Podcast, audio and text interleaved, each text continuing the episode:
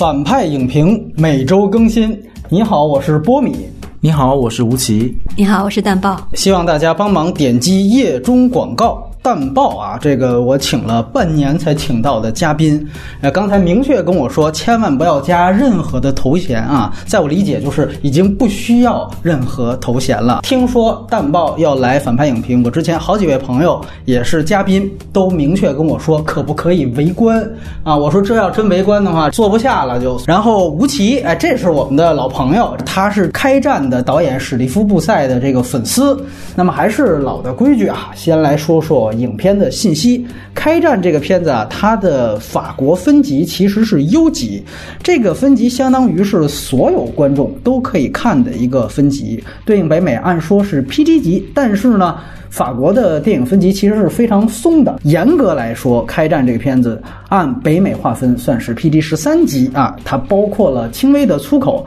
和一场残酷画面。那么片尾没有彩蛋，它的格式是二 D 数字彩色电影影片，使用的是阿莱的一款便携摄影机来拍摄的，国别是法国，出品方。都是来自法国的影业，最主要的是西北影业，然后发行商是幻灯片影业。影片呢看起来非常具有纪实色彩，但是它并没有一比一的真实事件或者相关原著，它是一个原创剧本。导演是法国六六年出生的戛纳系导演史蒂夫·布塞，这是他个人第八部长篇电影。他本人也是一个小说家，所以开战和他之前所有的电影一样，他本人也是身兼导演和编剧。那当然，本片署名编剧还有另外一位叫做奥利维尔·拉戈斯，这位呢也是布塞上一部入围戛纳主竞赛电影《衡量一个人》的编剧之一。那那部电影的另外一个译名叫做《市场法律》，其实是一个片子啊。下面我们统一可能叫做《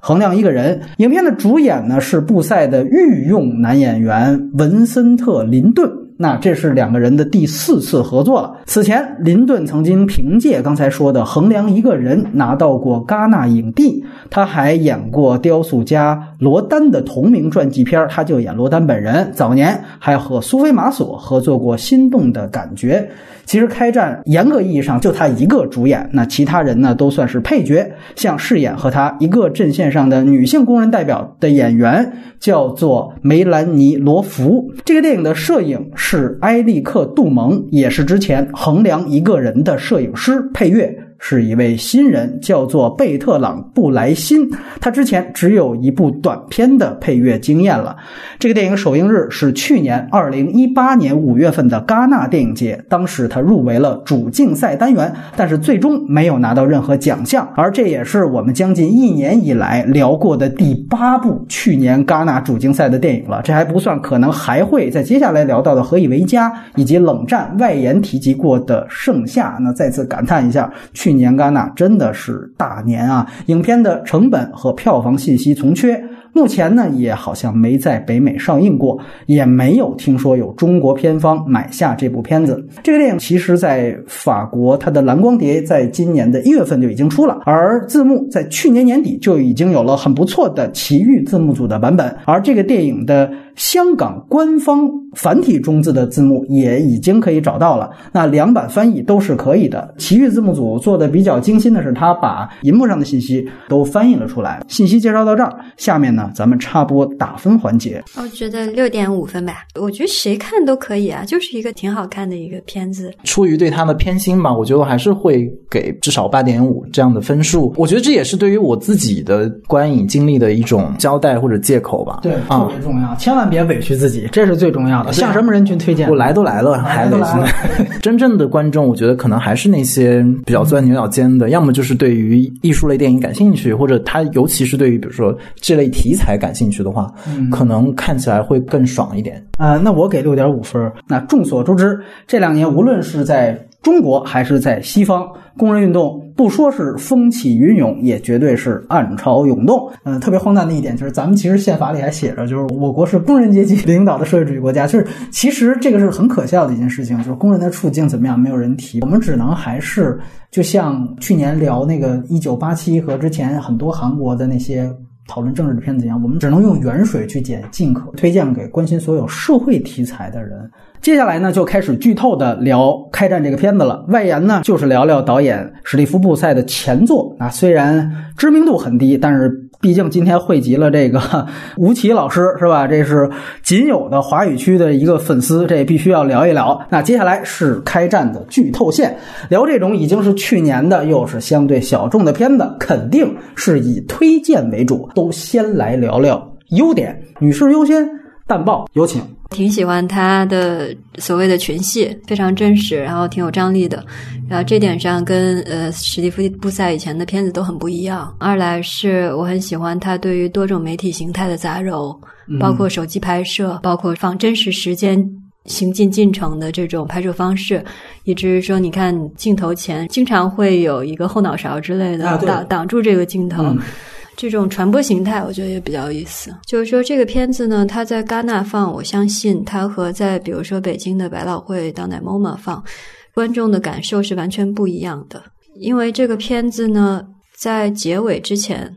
表现的都是当代法国及极其日常的工人运动形式。法国这样一个工厂里面是充满罢工的，是充满讨价还价，这时薪涨涨一点呀。然后工会代表去谈判的，这不是一个特殊状况。然后前面呢也没有任何特别之处，就是他到尾巴的这个地方，他把之前所有的对于生活的模仿、在线生活给革命掉了。唯一一件不会在法国发生的事情，但是会在中国发生的事情，就是这个工人代表的自焚。这个设置的好处就在于它革命性的结尾，前面都是对于生活的再现，结尾才是对生活的反叛。在法国会发生的是，他烧车，我把汽油倒在里面，我点把火，真的不会发生的就是用自我毁灭的生命的形式来使得一场工人运动得以继续。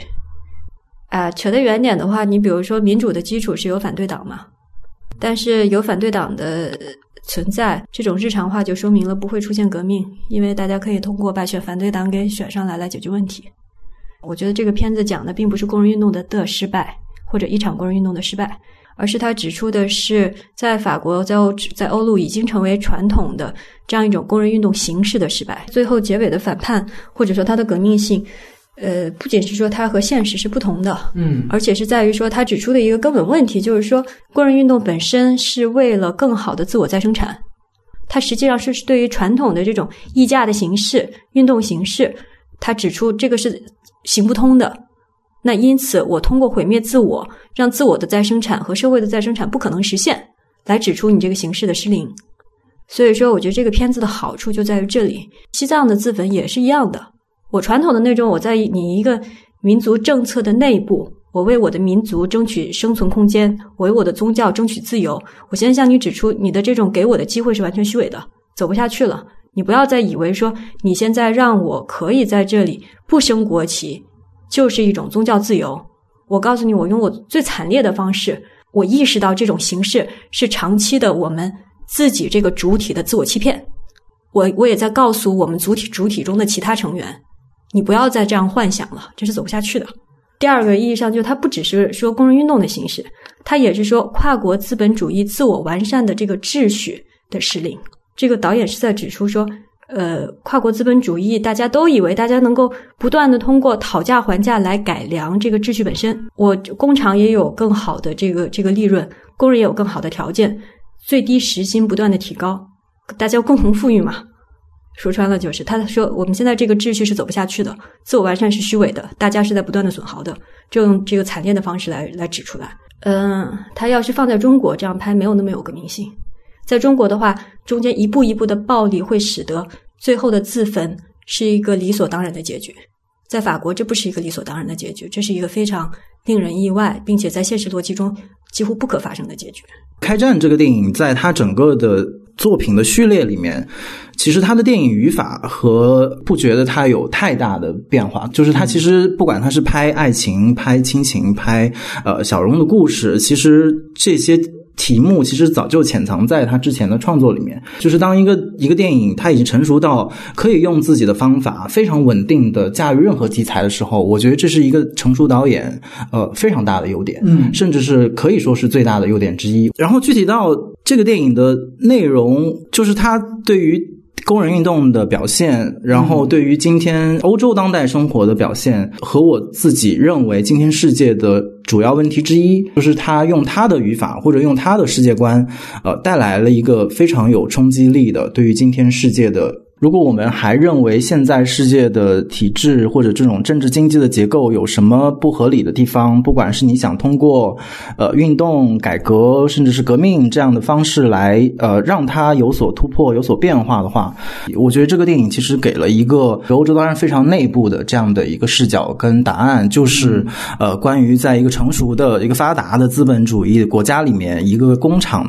的工人想要保住自己的饭碗，他们在一个呃，成熟的体系里面可以使用的哪些方法？嗯，然后事实上，这个电影，如果你从剧情上来说，它其实就是讲述这个工厂的工人们为了保住自己的饭碗所尝试的每一种方法，合法合理的方法，最后都失败的故事。这和我刚才说到的今天世界这种稳定的结构，给那些想要改变的人造成的那种封闭、无所适从的那种状态，我觉得是非常契合的。而且，我也特别喜欢这个电影的结尾。少见的布塞在这个电影的结尾安排了一次非常壮烈的自我牺牲。我觉得这里面的这个主主角到，即便知道自己所有的道路都被堵死的时候，他知道自己手里还有最后一个筹码，那就是自己的生命。这是这部电影的高光时刻。我觉得也是他对我自己个人对于自自我的选择跟世界的判断的一个非常难忘的时刻。就是你你看到这个世界上还有一种选择，虽然这个选择不见得或者不可能被效仿，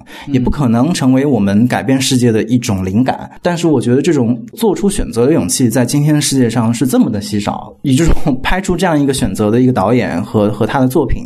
在世界范围内都没有被更充分的讨论。我能总结一下，就是说，你觉得一来它展现了这个体制是无法被撼动的，无论你用任何的方式，它呈现了这样一个现实性，呈现了残酷的一面，但与此同时，它又有这样的一个呃理想主义的一个人物，因此殉道。你也被这样的一个人物塑造所打动。我同意他的，但他这个延伸起来，我觉得倒是这个影片的，你也不能说是一个不足吧，就嗯他决定不去描绘的部分。他作为一个以记录一个事件为形式的电影来看，嗯嗯嗯。啊，我觉得如果我们说它的主题是工人运动的话，它是一个充分的片子；如果它的主题是劳资冲突的话，它就是一个不充分的片子。嗯。呃，这个片子里面，我觉得对于劳工的这方面，呃，是比较充分和细微的，但是资方相关的种种种种力量，它表现的比较简单。所以呢，其结果就是因为它恰恰以记录真实事件的这样一种形式来呈现，几乎别无选择的，你站在工人的视角，并且是站在男主人公的这个视角。你当然可以说，如果我们把它作为一个宣传鼓动性的电影来理解的话，嗯它会非常成功，也就吴奇所说的动人。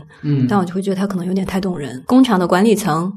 德国总部以及这个爱丽舍宫，还有市长的这几种力量，嗯你区别的不是非常清楚。但其实我觉得这个片子它的整个设置中间有匠心，并且非常值得探讨的一点，恰恰在于说这是一个德国的公司在法国的工厂。嗯然后，因此它带来的是两方面的后果。第一方面是说，它把资本的自由流动的这个意愿和权利，呃，能够推到一个非常无限的张力。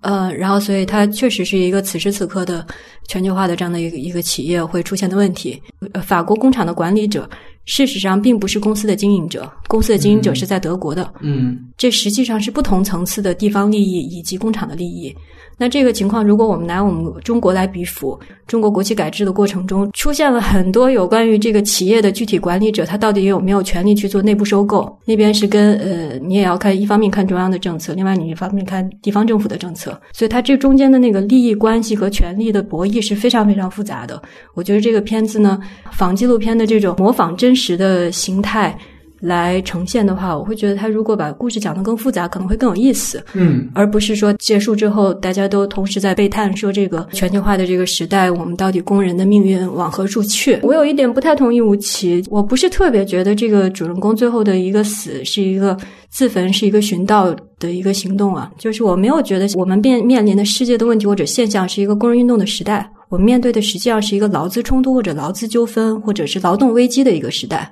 那如果你要讲这个危机，而不是讲工人运动这个运动的发展过程，那另外那方面的各种力量就应该要讲清楚。实际上，这个劳资的冲突是一个持续的、普遍的、嗯世界性的一个问题。我其实觉得中文的这个翻译的译名它更加准确，它实际上讲的是工人是如何掀起这场战争的，嗯工人是如何对于资方开战的。嗯你当然也可以把它当做寻道，但是我想尝试提一个不同的理解。你看，工人的活力在哪里呢？在工会组织里边，来使得工会组织做一种新的、不断官僚化的一个组织形式，可以和国际化大企业以及和政府议会等等大家去协商抗争。在这个意义上讲，哈。主人公最后，他恰恰他自焚的那一刻，是他在工会组织内部的大家的分歧，嗯已经到使得工人运动难以继续维持、继续走下去的一个一个时刻对，嗯他是在这个时候，他不是说我跟爱丽舍沟我有什么问题，或者我跟这个资方我有什么争端之后我去自焚的，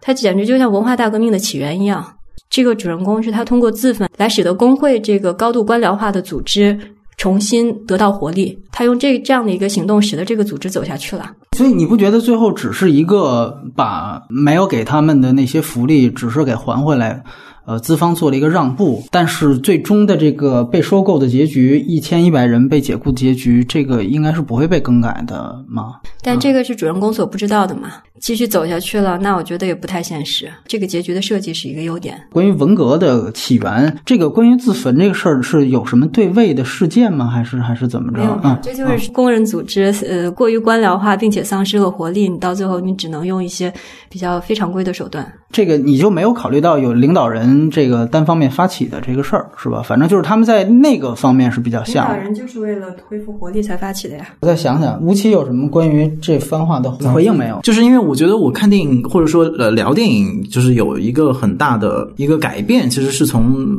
听或者来参与反派影评开始的。就是每次嘉宾的聊天，其实你都会发现，呃，A 的优点其实他在 B 那里。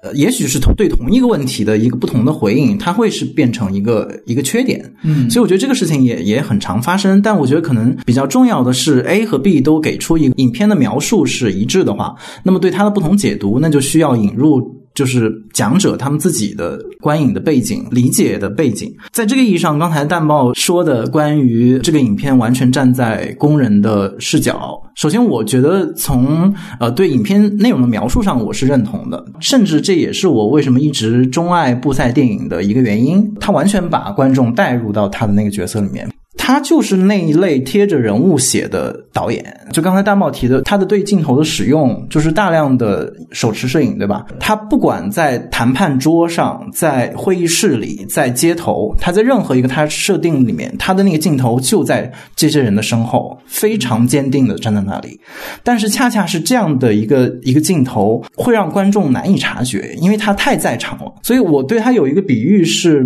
他特别像一篇完成到完美的特稿。其实也就是一篇不可能完成的特稿，因为不存在这样一个视角，就是一个全知的上帝视角。同时，他又没有在那个故事中间，他在所有主人公的身后。然后他非常直接的把这个摄影机的视角摆出来了，所以我觉得首先这是这个导演非常主动的，这是他进入任何一个故事的方法，他必须得在那个现场。也许在某一个程度上，他站在呃所谓的工人这一边，是他的这种拍摄方法所所决定了的了。嗯，就是他没有办法站到爱丽舍宫里面去，他没有办法站到法国的总经理跟德国老板汇报的办公室里，这个不是他的位置。所以我觉得，一方面我从创作者的角度来理解，为什么他在选材上就会有这样的一个嗯视角上的主观性。当然，怎么解读这个主观性，可能就我们可以有不同的的角度。所以，我的意思是说，男主人公同时有两个政治目标。第一个政治目标是要在与工厂的劳资冲突里边帮助工人获得利益。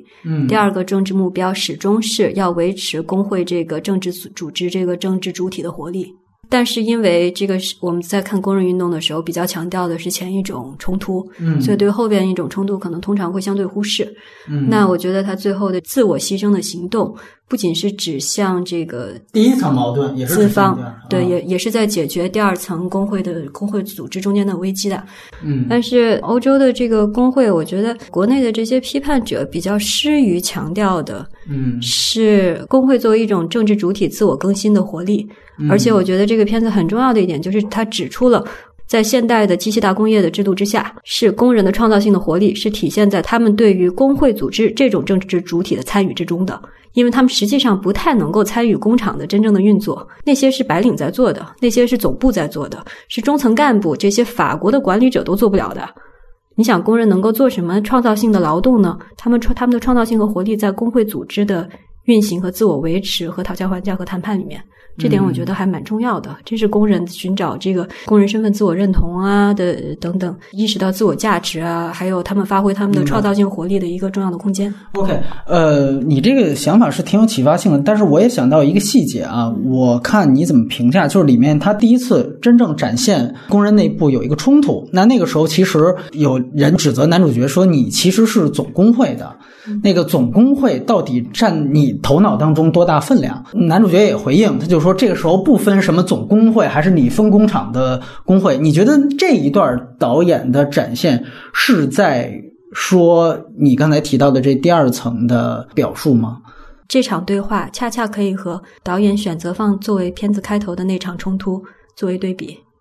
你看，在片子开头的时候，工厂经营者啊说：“我们是在一条船上呀。”对。然后工人说：“我们不是在一条船上，你别你别开玩笑了。”等于是工厂的管理者想要抹去的一些冲突被工人去强调。在你刚才说的这个这个场景里面，又恰恰是男主角的对手想指出的那些不同层次之间的利益冲突，被男主角以同样的方式给抹掉。男主角相当于在说。并不是的，我们是一条船船上的。你不要在这里，你不要讲什么总总工会和我们之间的区别。实际上，它是同样的修辞手段。所以在这里面呢，我觉得恰恰又。导演是进一步指出了这个工人运动的复杂性。我觉得，不管是理解为一种自我牺牲，还是一种失败，是你是从一种个人英雄，就是比如说他是作为一个理想主义的符号，他在他呼唤正义、呼唤公平，或者说更朴实一点，呼唤一份工作的权利的道路上，他失败了。这是一种解释，这也是我一开始说的那种我深深为之感动的力量的来源。但另外一方面，我觉得他也完全可以理解为一种今天的一个普通的工人或者这个阶层想要在。这个世界当中维持一个基本的工作权利的的一种集体的失败，只不过淡报说的是，在这个这种失败当中，呃，可能个人，尤其是这个主人公的失败，明显的要强过整个工会体制在法国当工人文化当中的那个位置以及它的失败性。我觉得这点是可以承认的，但我出于私心，我觉得。这个不算是影片的失败，而算是更广泛的文化生态里面当中被遮蔽掉的那一部分。因为我是觉得，如果他想真正展现这个工会内部的复杂性的话，我觉得他可能不会设置这样一个巨大的劳资冲突作为主要矛盾。如果你要在一个就是日常工厂正常运转的一个框架下去讨论，刚才淡报提到第二点问题，那显然可能会更加详细。就回到电影。本身吧，我如果谈亮点的话，我觉得就是首先来说剧本，我觉得还是它的叙事能力和节奏把控这方面是非常出色的。我这里可能有一个稍微不同的看法，我觉得这个片子其实是完全为了追求节奏感和戏剧冲突，它其实在一些其他方面做出了很大牺牲和忽略的。那这个也部分认同淡豹的看法，我们缺点部分再谈。我觉得优点部分呢，是它经过了这些牺牲和忽略，那么它主要想要的节奏感和戏剧冲突，确实是极为有效的建立起来了，这是毫无疑问的。那么其实。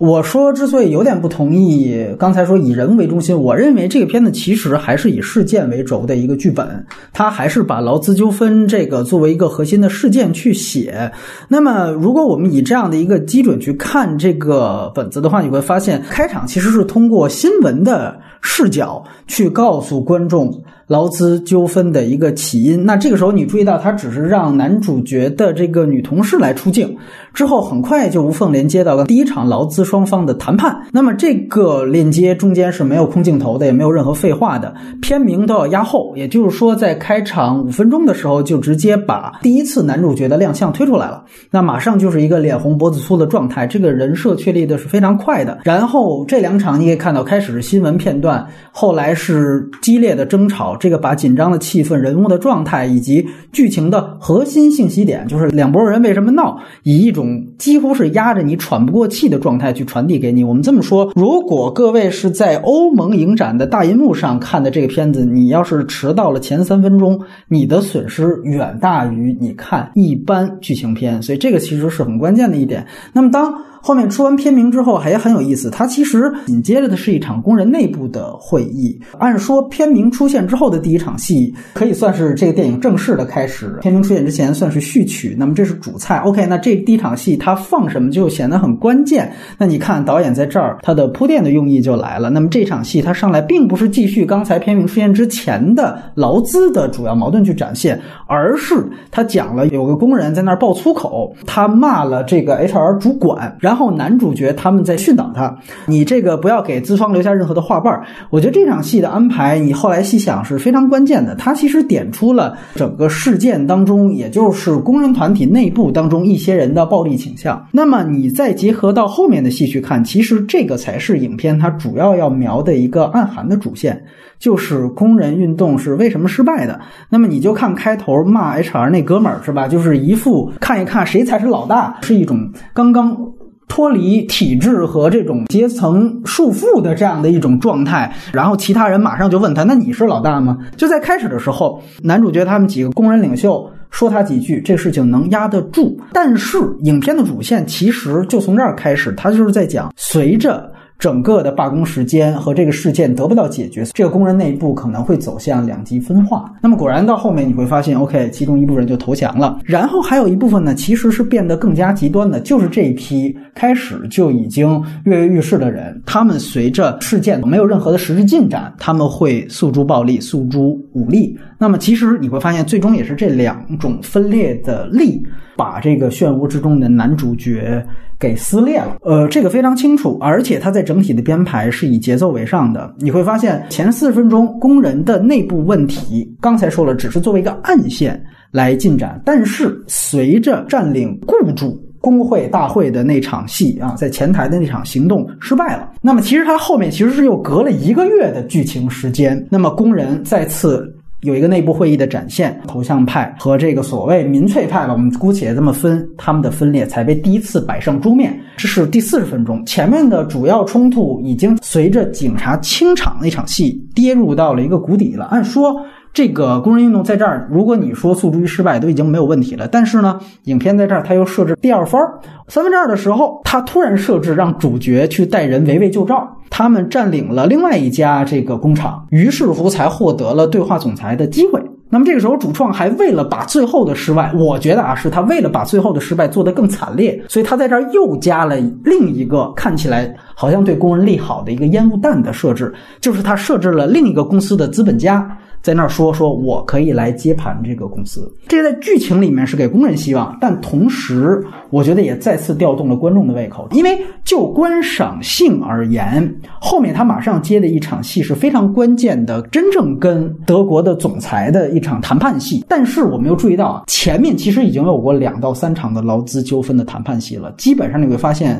都是车轱辘话。那么这个时候，如果再没有新的变量被加入到事件的话，那么。这场终极的谈判就会显得非常的重复，他正好加入了这个变量，以吊起了观众的期待，到最后还为了进一步揭露所谓德国公司的嘴脸，才有了谈判的破裂这个戏。工人去翻车的时候呢，观众才会去产生移情。之后对于男主角的讨伐，其实也变得非常顺其自然。导演还铺了一个细节，就是男主角在他死之前，他家的玻璃被人砸了，然后他在擦这个脏话的标语。那么这显然是一种民粹化的一种描述。当然他。主要这场戏是为了进一步去铺男主角的一个动机，那这个动机其实更重要的也是让观众为男主角最后的死有一个移情的作用。这一幕当他铺上去，我们只说优点的话，就是如果他不死的话，可能他以后在这个小镇，甚至可能是谁见到他谁都可能啐他一口痰的这样的一个地步。这个危机性，他通过这样的一笔是铺垫到了。那么当然，主创。也在这之前编排了几处关于男主角家庭的戏，其实主要就一条，就是他抱孙子。他是为了在节奏极快的事件当中留有观众调整呼吸的时间，因为整个戏是非常的都以事件为主的，你毕竟要讲究一个张弛有度。那么二来，其实还是为了最后的自分的戏，他让观众有一个移情。我反倒觉得这个片子它太少塑造人物的戏了，相比他之前的片子。呃，如果完全没有的话，那么最后自分的戏，它只能产生出一个事件的逻辑结果，就是刚才两位分析的，啊，比如说他一死导致其他工友的福利又被恢复了，这个是事件结果。但是最好的剧本当然是。同时，你也要产生情感的冲击。那么前面他铺垫了这些关于他家庭个人的戏，算是聊胜于无，我觉得还是不够。然后这里面其实我更多的还是通过他这条人物的支线去肯定一个叙事效率的问题。有了孙子之后，好像你感觉这里有一个悲壮化的处理，决心让他可以去慷慨赴死了，这是一种好像超级英雄的写法。同时，我也觉得这个戏也完成了对于他个人的移情，以及刚才提到的所有的其他的。啊，关于张弛有度的调整，所以我觉得像这种你想出这样的一条支线，你不能抢戏，不能太多，绝对不能像你原来的所有片子一样大量的展现生活的琐碎，通过这样几笔去尽量的把人物的性格丰富一下。我觉得这个叙事效率是值得肯定的。如果谈主题的话，我是不是可以提出两个观点或者两个看法？其实好像是在说整个工会体系的失败，这个工人领袖他需要。通过自杀来最后去换回这些福利的话，那么显然这个工会体系是无效的。这个工会体系在这样的一个劳资纠纷当中，它最终没有起到相对有用和实质性的效果。因为确实，就像两位刚才说的，工会在法国已经是一个呃非常强大的存在了。在法国，可能它更多去考虑的是不是就是这个体制其实看似特牛逼、特横，看似哈上面有人或者怎么样，但其实它已经。不能代表工人的利益的，这个工人可能也分投降派，也分其他派别，哪个派别好像都不能代表，而且还会使得工会领袖最终是这样一个结局。另外一个主题是不是在讨论，就是在现在这样一个全球化的局势下？跨国公司它的权利，或者说它它的一切存在形式，已经完全大于政府了。那么这个也是刚才两位在细节当中提到的，就是这个跨国公司轻易的对于所谓爱丽舍宫、所谓法国政府，完全的把你忽略掉。如果它有一个批判点，那除了展现整个官僚体系或者政府的踢皮球之外，是不是它最终也要指向的现在这样一个全球化的局势下，跨国公司是一个巨大的利维坦？那么这个利维坦是任何其他的。权力机构，甭说什么工会，也别管是什么政府，你们都拦不掉的。人家想在哪儿开厂就在哪儿开厂，哪儿的人工低，人家去哪儿。这里面谈到的是罗马尼亚，那在破坏工厂里面谈到是中国。那么是不是这个最终成为了导演的一个非常明确的一个靶子？起码在这里面，我们绝对相信它不是绝对客观的，它一定是有主题，一定是有讨伐的。那么这个是不是他想呈现的两个？东西，如果我说他贴着人写，虽然他是展现一个人的日常生活，但是他的日常生活是高度选择性的、高度场景化。他的之前的作品的就是叙事的效率几乎来自于同样场景的不断重复，当然会有变奏，会有变化，然后在那个暗流涌动当中推进这个故事。但这一部里面，显然这个所谓的同样的场景，从一个日常的变换成了一个更激烈的、更事件性的一个一个场景。但是如果我们设想一个人在那样的一段时期，这不就是他的日常？生活嘛，这就是他这段时间的生活和工作的重心，所以我觉得他这样做了这样的一个调整或者置换，是我定义上的所谓的贴着人物写，他贴着是一个场景中一个事件当中的人的所谓的贴近，所以可能跟你的那个定义不完全一样。就如果我们设想没有这一段的话，首先是刚才波米说到，可能最后他的那个戏剧张力就还是不够，就是他他个人生活的那块始终会会缺失。那纸片人设啊，对，然后呃，为什么这一块重要？就是因因为导演放了一条副线，你想他有一个看起来不说完美，至少 OK，而且影片非常明明确的指出他自己的生活条件其实是稍稍优于其他的工友，他也没有经历一个特别悲惨的人生人生，比如说他的家庭的关系非常的融洽，然后甚至还有孙子这样。By the way，这个导演特别喜欢用就是新生儿出生来给人这种希望感。当然，他一定是导演之前的设计，但是我觉得这个设计有一个很有道理的地方，就在于今天我们对于所谓的寻求改变者或者所谓的理想主义者，大家的那个刻板印象能不能不要停留在那些他已经走投无路，他过得实在惨不忍睹，好像只有这样的人他才最后有那个力量去反抗？我觉得不是的。我觉得当然黄马甲很复杂，但是至少他其中的一个动力其实是来自于那些现在也手头还有钱还有工作，然后但是他也不知道在十年、二十年之后，他自己或者他的孩子这样的焦虑，其实应该被纳入到我们今天对于改变或者对于所谓抗争的那个理解当中去。而且类似这样的荧幕形象，我自己是很比较少见到的。然后我觉得他对他的复线的描述，其实是在补充这样的一个人设。然后这样的一个人设很重要，这也是他区别于其他的对同题材作品展示的一个一个特点，就是他提供的是这样的一个版本。明白啊、然后第二个，第二个是跨国公司，他在这一点上处理，其实有一点草率跟绝对了。就是他对今天你说到的跨国公司，是不是真的掌握了一种跨越国境的这种 super power？我不知道他是不是准确的反映了今天的现实。至少我们好像从日常的，嗯，OK，那你觉得他在他文本内部他的这个立论建立了吗？我觉得文本内部它肯定是试图建立这样的一条线索，但是这条线索我必须说它没有完全的。说服我，比如说，呃如果我们说纸片人设的话，至少这个当中包括德国老板在内的，比如说法国公司总经理也好，就是这些所谓的占有统治性的全球精英、跨国公司的老板们，对他们的形象的确是相对扁平和和缺少信息的。就是一方面是我理解是他如果他站在这样的一个视角，他没有办法去进入那些人的生活。我觉得对于很多人来说，不管是你是媒体还是创作者，其实你对他们的生活和他们的世界都缺乏想象，这是一个现实。但如果你看剧作的话，这显然也是一个问题，就是你对这些人的交代如果不更充分、解释清楚，为什么说这些人的决定不能够呃跟所谓的爱丽舍宫的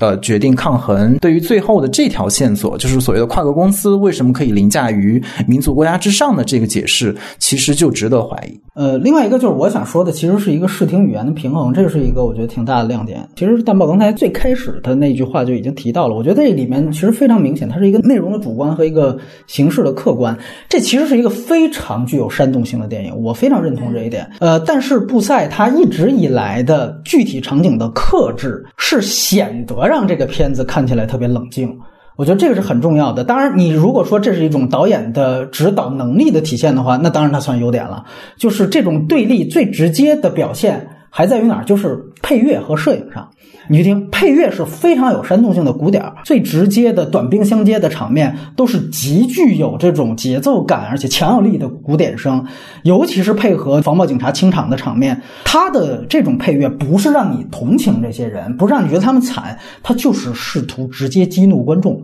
他是希望让观众也挑起对于体制的这种怒火，这个是主创极为主观的一种输出。但是另外一方面，就刚才两位说的，就是影片在摄影上，它是一种刻意营造和主人公以及核心事件的一种距离感，其实都会提到的，就是一种伪纪录片的感觉。但是细说来讲的话呢，其实摄影机它其实是伪装成了各类在场存在的视角。你比如说开大会的时候，其实它像一个站在后排的工人。他是后排工人的眼睛，劳资谈判的时候，他可能是其他电视台的一个摄影机，跟他照的那些摄影机是一样的。那这些视角其实串起了影片大部分的时候的摄影机的位置。那这部电影其实可以说是一种长焦镜头的胜利，手持长焦配合着用其他的人体，尤其是上半身啊轮廓组成的，其实是动力框。那么甚至有些时候，导演毫不介意让前景的这种人体完完全全的挡住正在说话的。主角，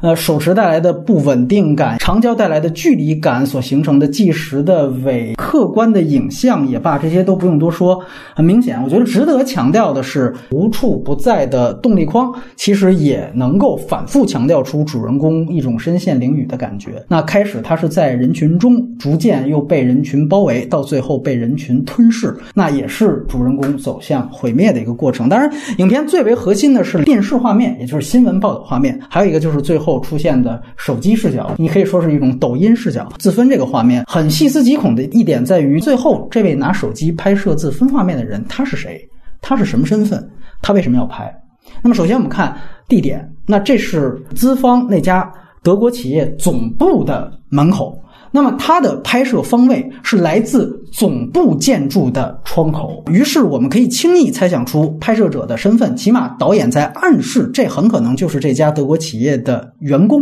那么你再注意一个细节，主角其实是拿着汽油桶站在门口骂了半天。最后才点火的。而视频其实开始是急急忙忙的从这个地面，然后跟过去，等于跑到了这个窗口，然后举起了手机。这个时候，主角已经在那个门口已经骂了半天了。他一直都是拎着汽油桶的，也就是说，所有人都知道他要干什么，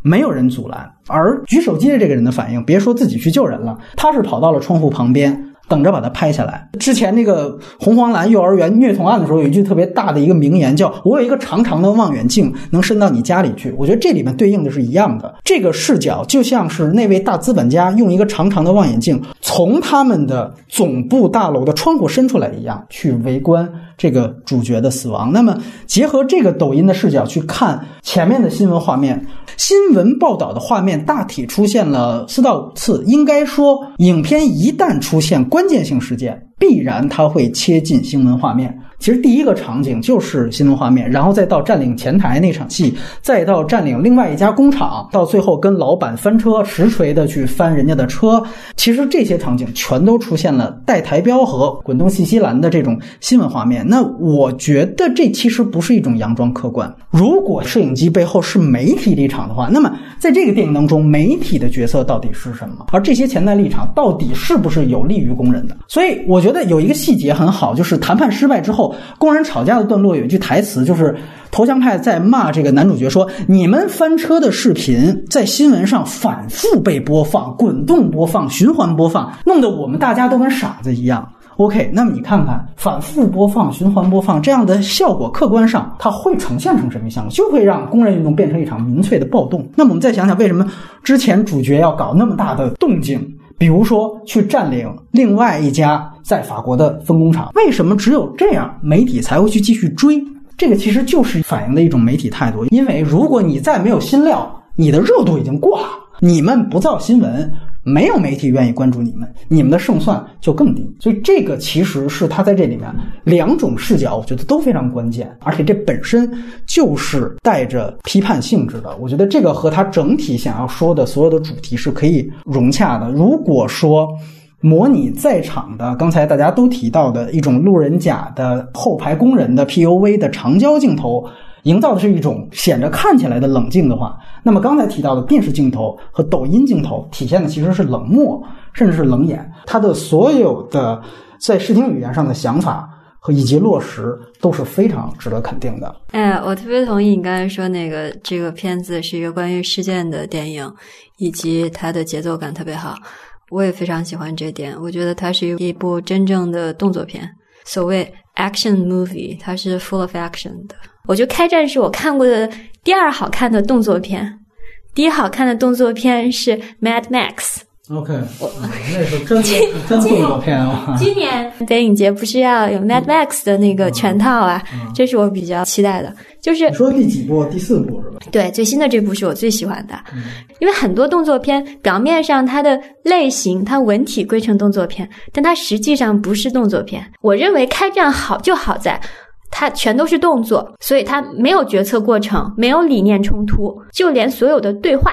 都是在讨论动作本身的。Mad Max 的好处也是说，它在所谓的传统类型动作片里面，它也是没有那些东西的。不讲道理。对，我是给你推进的，我给你看动作的发展，这个是它好好的地方，也是他们为什么说讲故事讲的特别好。大家都在说讲故事这三个字，国内有一个我觉得有个误区啊。经常把讲故事等同于对于日常生活的展演，这个不是故事性强，这是就生造了一点戏剧波澜了，是虚构性比较好。这个不是实际上故事讲的好。然后像开战呢，你就算主人公没有任何什么他女儿生孩子这些东西，他的故事都讲得很好，因为故事的核心不在于对于日常生活的。对于人物生活琐碎细节的那些展演，以及生拉硬套一些戏剧波澜，然后呢，跨国公司，你刚才说这个问题，我觉得这里面指出的不是跨国公司的巨大权力，他强调的是他的嗅觉灵敏和他的高度的流动能力，是他比较强调的，不是说谁谁比谁权力大的问题。跨国公司这里在这里面，其实他权力不比工人大，他也不比政府大，他不是那样子比的。我觉得我们可以说，这个总裁的。扁平化，恰恰是，也许恰恰是他的一个这个导演主创的一个立场。实际上，跨国公司的总裁不需要有人格，他也没有人格。公司自身是具有人格的，然后权力也不在，并不是这个总裁说怎么样，因为他要到利润更高的地方去，他要到这股东需要他设厂的地方去。嗯，对，他是一个职位，他不是一个人。究竟 base 在哪里？他的总总公司总部在哪里？没有那么重要。所以我觉得现在特别好笑的就是，哎呦，我又要说华为。就现在好多人说华为是中国企业，什么？华为是一个跨国企业，又是用民族主义的话语来让大家支持他。觉得这片子很好的一点是，它不仅是指出了工人内部的不同派别，其实没有哪个片子，包括给建国多少周年献礼的片子。会不指出工人内部的不同派别，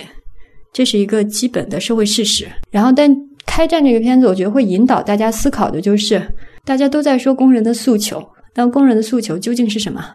你是说不同工人的诉求是很不一致的？他不是说我要补偿还是我要工作这个意义上的问题。虽然他在话语上会表现为这个差别，根本上讲，我们男主角代表的这一方。他更强调的是，工人要维持原有的生活方式。我工人首先要是工人，我不能去说我拿了一大笔钱之后，我做家庭主妇，或者我去做一个小店主，或者我去买快递。然后，另外那些拿到赔偿的人呢，他们的追求并不是要维持原有的生活方式，或者说，工人这个身份对他们来讲没有那么重要。我拿到钱，我可以找别的工作嘛？我找不到别的工作，我可以搬家嘛？所以它不是一个实用主义的这个层次上的权衡，或者说投降与否。男主人公最后他的自焚，你可以把它理解为说，他想要维持原有的生活方式。工会这个组织的核心，它是工人群体、工人组织。那它的存在的前提也是大家都是，如果你大家拿了赔偿走，或者说一部分人走，它就不是一个工人组织了，它就是一个市民组织。工会组织的原有目标。就是要让工人维持原有的生活方式，并且不断改善。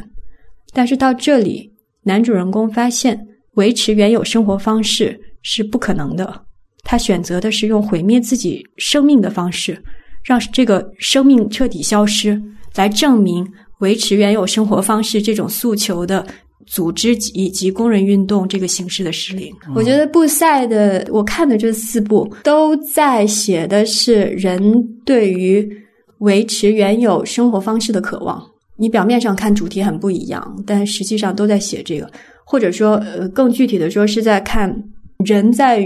原有的生活方式中间。感受到创造性，并且因此希望能够维持他的一种渴望。呃，就你刚才说这个，我觉得很有意思。刚才我提到的民粹派真正他所做的事件，是他真正把总裁的车掀翻了。我们注意到一个细节，是真正在掀翻的场景里面，男主角和他的女助手是没有出现的。也就是说，他们其实不赞成这个活动。更明确的表达我的意思是说，其实工人分了这两个派别，男主角其实代表不了他们当中的任何一方。所以这也是我在刚当时最早说的。我说他们是工人，随着时间被拖长，呃，这个事件没有得到改善，他们走向两极化的一部分人就投降了，一部分人就更加极端。这个时候实际上是最终这两极把它给撕裂了。那又用另外一个维度，就是你刚才提到的非常好，就是说，其实男主角的主张是要维持原有的一种生活方式。那我说的可能更浅显，它可能是一种理想主义，它更多的要的是一种尊严。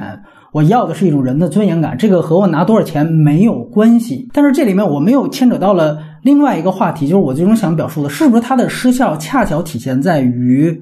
或许我这样去讲，他是一个有精英思想的人，或者他本身就是一个精英，但是他所真正啊希望或者本来要应该被代言的这个群体，其实根本不是一个精英团体。所以，这个是他们必然失败，或者是工人运动，他在这个电影当中成为一个被导演指出来哦，这个你看，就是这个体系有问题的地方的一点。不同意他最后就是你说的这一点，就是说到他其实是想维持一个工人的身份，因为我是从影片当中，其实他们是有一段对话的，就是呃，为什么我们要留着这个厂？是因为我们当然可以拿着这个钱，其实，在破败工厂当中的那个有。至少一部分的核心冲突也是在这儿。我们当然可以拿这部分钱，我们这份钱可以可以可以过个几年，然后我们也可以做做做别的别的生活。但就是我觉得它指向的并不是说，好像我非得要作为一个工人我才能活下去，而是说，当我不是工人之后，我还能怎么活下去？或者说，你不管你是作为小业主也好，你自己创业也好，然后你加入别的公司也好，我觉得一种有一种理解是说，不管你做什么样的选择，你可能能想象的那个未来一定不会好过你之前做工人的那个状态。所以，我觉得这个当中的另外一个层次，不是在于说我们拿这个钱不拿这个钱，保持什么身份，而是说在淡报刚才仔细描述的这个关于今天这个跨国资本主义的现状以及。及在法国和欧洲特定语境下的，其实也延展到了中国的这种工人运动的作为一个反抗者的状态，这两个状态其实也是我们之前讨论的这种封闭的结构当中的一种无所适从吧。就是他们没有没有选择，就是就是我不觉得这是他们一个好像特别理智的，就是我我想好了，工人是我在这个世界上最啊怎么说最合适、最舒服的一种方式，而是在他们的生命经验当中，这是。曾经最舒适的，他们也不知道还能如何保持这份舒适。然后这种舒适，我觉得它可以不特定的指向任何一种职业，它其实就是一个社会位置。然后今天的这个社会位置，显然这个话语权和这个能动性不再来自于他们，或者从来就没有来自于他们过。电影专业的工作者，他肯定经过了很多算计啊，或者是他的谋划。但是另一方面，我觉得为什么他的每一次谋划都看起来很成功，是因为贴着那个人物和事件在往下挖掘的时候，他发现那。那个世界就是这样的，我觉得他是那种擅长描绘事件本身样态的导演。不管说他在剧作法上做了哪些的腾挪，但是他对那个状态的描述首先是准确的。不管是对这种工人运动当中的人的状态，还是所谓婚外恋当中的人的状态，这种准确性甚至不来自于他太多的加工，反而恰恰来自于他直接就把生活当中片段给你拽出来给你看，天然的他有一种共情。我觉得这是他他他天生的东西，所以。它这个东西它能够表现的好，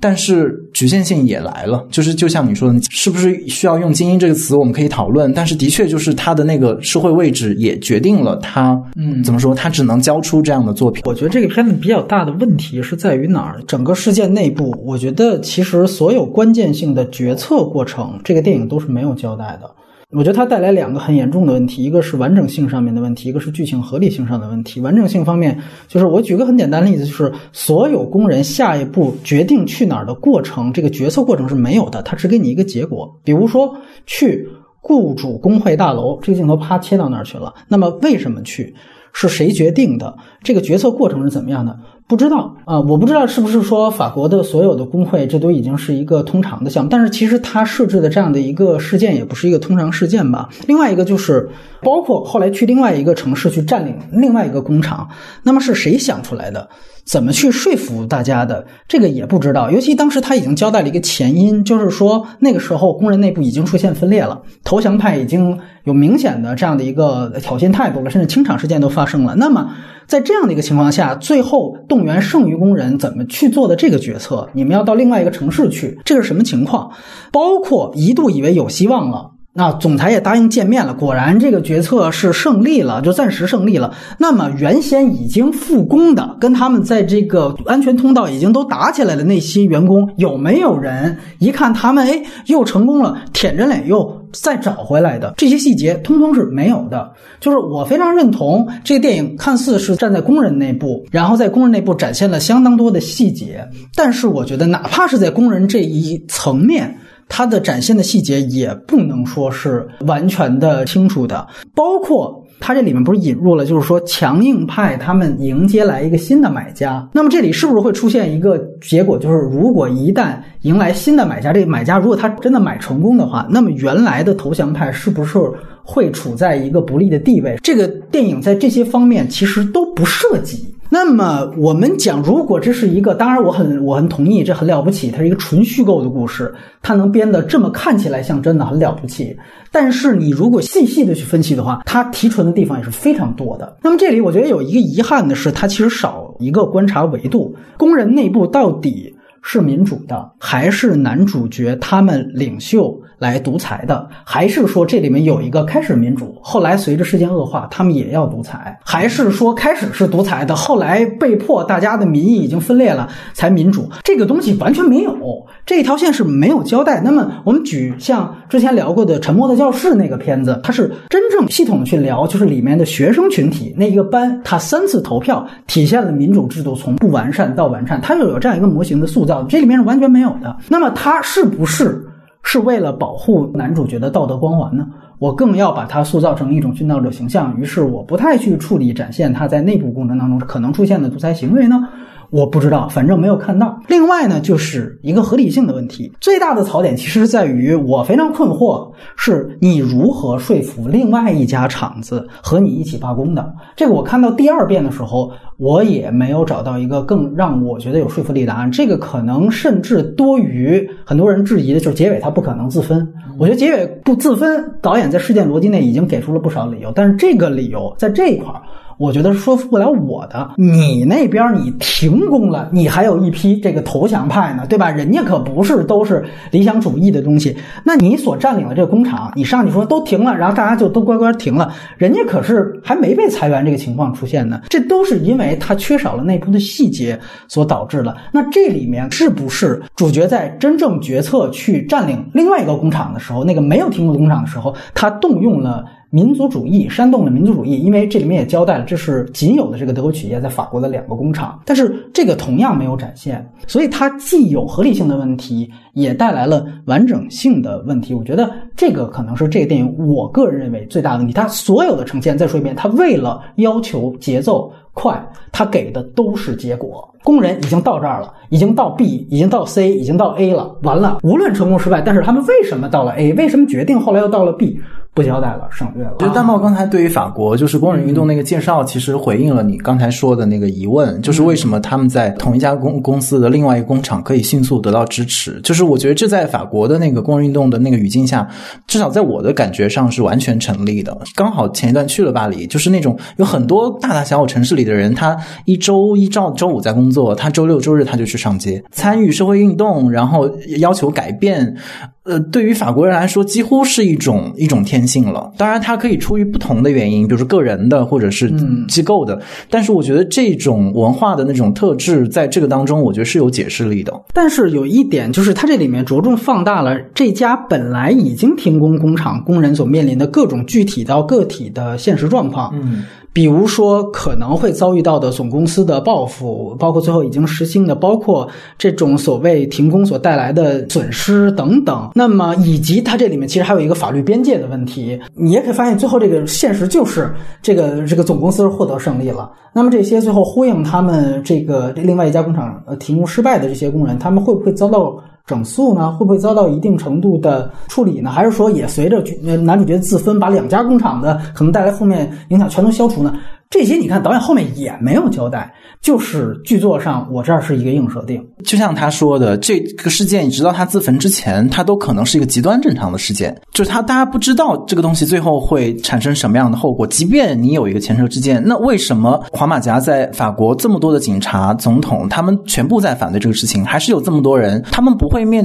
面临相应的政治的代价吗？他们也会面临，而且是非常具体的。你就在街上，警察就在你的对面，他能不能抓到你？然后你这个后果是？是什么？首先，当我们说这一套所有的工人运动或者是社会运动。成熟的体制的失败的时候，你也必须考虑到，在法国你是有这个权利的，就是你你所谓的罢工也好，或者是你你做这样的劳资关系的抗争，是有法律的那个安全地带，不像在中国的语境下面，你其实就是基本上赤手空拳在面对这样一个权利的环境。但是在那边是，呃，在你真正到最后，就是就像不撞南墙之前，你都以为自己。情况没有那么糟糕，我觉得这个这个情况可能，即便是对于那些正在抗争的人来说，直到最后那个激烈的冲突之前，大家可能内心都没有类似我们中国人中国语境下的这种抗争者那么绝望和害怕。当然，也许这一点不足以说服呃你刚才指出这个 bug，但是我觉得至少你可以纳入到你考虑这一段设定的那个理解中去。而且，即便你把它理解成这个导演一一种硬设定的话，我觉得他也是有他在法国语。语境下一个特定的来源的。我想继续沿着你说，就是布塞他这种硬设定，嗯，其实也是连着看几部电影之后，发现你你会发现这是他的他的方法，就是你看他在拍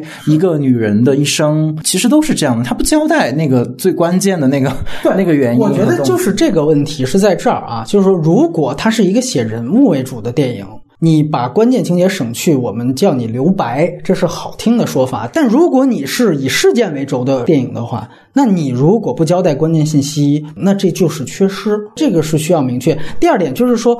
我们还是需要去考虑一个问题，就是如果这个电影它就是在论证这个体系的失效的话，那么我们是不是也不能用它现状当中一些理所当然的东西去？回正它，你明白这个意思吗？你不能用果再回正因，就是说哦，因为现实当中你看大家这都是非常正常的，所以说他有这样的一个权利，因为他已经足够的把资方，可能这也是另外一个问题，写的足够邪恶了，所以以至于让大家觉得那家工厂工人的行动成本，这个也是我举的一个例子。尤其是我这里其实感触很深的一点，也许是从中国的，真的是从中国观众的角度出发，就是那种官员的踢皮球的属性。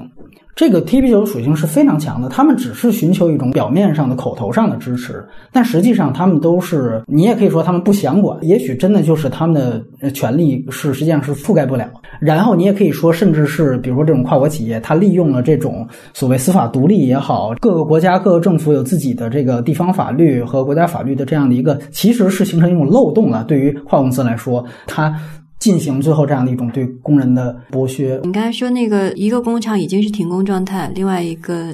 被这个团结起来停工，不是这样的。第一个工厂不是停工状态，第一个工厂是要关闭；第二个工第二个工厂也不是停工状态，是罢工的状态。法国工会真的很有力量，很有钱的，工会是有有这个 funds 的，工会是有罢工津贴的。这个是工会组织、工人运动发展的发展到这个时候，他为了让工人能够愿意罢工，他会有钱在你罢工期间发给你作为津贴。这个电影没有交代，这不需要交代，就跟咱们有社保一样，这个是个就是工会的正常的一个治理状态。而如果你不是罢工，如果你被工厂关闭了，你要做的就是去领政府的失业补贴。失业补贴钱有多少？这个里边工人是算了账的，对对对，里面有讲。嗯，所以呢，对于另外那个工厂来说，他罢工不是一个特别在经济上算账非常失败的一个事情。那我现在如果我主动罢工，我既可以说跟资方来讨价还价，让你不要走，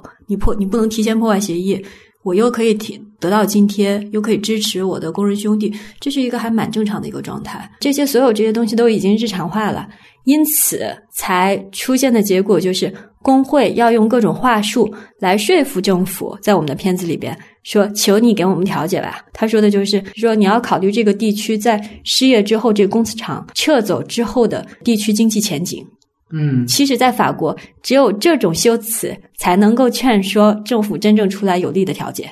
因为这个地区经济会下滑。这两个，我是说它的合理性。所以，就是你觉得本质上他不交代也没有什么问题，是这意思是吧？这不太需要交代。我觉得，如果他作为一个法国片子来说，如果他这，我觉得他这个煽动性啊，我觉得所有的怎么讲啊，政治宣传他面对的群体都很特定。你如果面对太广泛的群体，你就煽动不了了。你说他能拿到？拿到印度去煽动印度的观众吗？他肯定不是这个目的。拍一个印度观众都是都可以感同身受的片子，他就不搞这么动人、这么煽动性了。觉得他在煽动的就是欧洲大众吧？那你觉得关于他？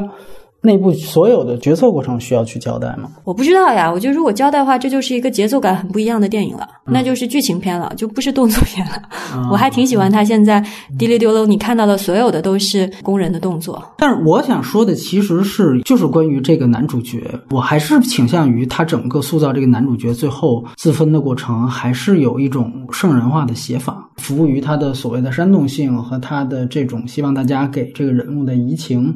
所加设的，所以你刚才提到的这些，他所有的关于抱孙子这条支线的东西，恰恰是在于这儿，他要明确这个人他个人是某种程度上的无欲无求，他真的是言行一致的，在像他在吵架的时候，他就说我本可以把房子一卖，我天天去钓鱼，但是我是为了大家，而且最终我觉得所有的点也全都聚焦于他这个人的身上。呃，这个事情虽然没有解决，但是我觉得这个焦点确实到最后都随着他的自分，呃，放在了这个人的身上。我同意两位最早提到这个片子可能存在的一个缺点，就是在于当如果你想体现复杂性的话，那么从一个剧作上，你过度放大一个人的个体表现，其实也是有碍于这个复杂性的表达的。对我觉得这是毫无疑问的。那至于有没有说节奏感和事件复杂性兼得的这样的反映社会运动的片子呢？我觉得也是有。的，比如说像我们反复提及的保罗·格林拉斯拍的《血色星期天》，讲的是北爱的那样一次血腥镇压。当然，那是一次政治，可以算是政治呃运动了。你觉不觉得他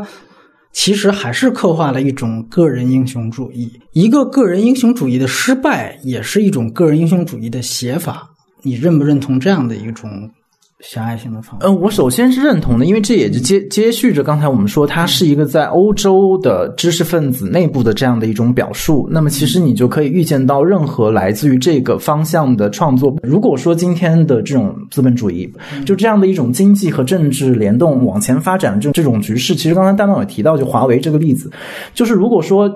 这样的一种模式是世界的主流的话，那么欧洲呃或者美国它显然是走在前面的。那么今天我们面对的是中国或者其他的国家的所谓的崛起，那么它是不是会把整个世界的其他的国家也会卷入到同样的这个过程当中？如果这个历史潮流真的像它检验欧洲和呃美国社会时那么的。残暴的话，那这个残暴会不会就是更进一步的在在中国或者在其他国家发生？在在那一天的时候，其实我觉得是可能就是束手无策的，是吧？对我，我觉得那种感动是来自于这种未来性，或者说对于未来的恐惧，这些东西都是非常血肉的教训和经验在你面前。我觉得，呃，个人英雄主义在这个两个维度上，我都是认同。然后另外一个我很好奇的一点就是，我在想这个片子它在戛纳，或者说你刚才提到它，其实，在哪怕外媒也都没有遇到太多的。要好的评价。如果我们假定这个片子真的是有对于跨国企业的这样的一个反思的话，你觉得是不是？如果当这个复杂性展现的不够充分的时候，它很可能会导致大家对于这电影解读，或者是本身自证，就会引导出一个客观的结果，就是对于本地保护主义或者贸易保护主义的一种宣扬呢？跨国企业是这么的可怕，或者说它会带来这样的个体戕害。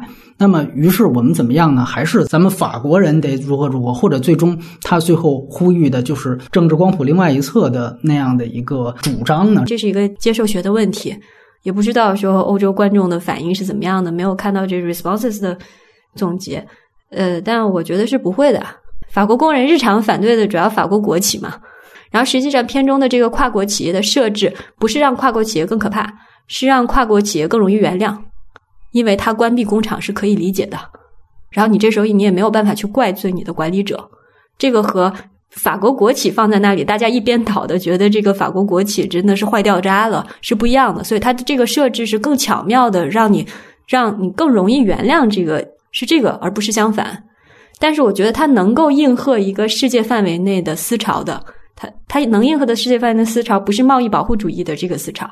它应和的是。特朗普上台之后，大家对于民主选举机制这个事情已经彻底失灵的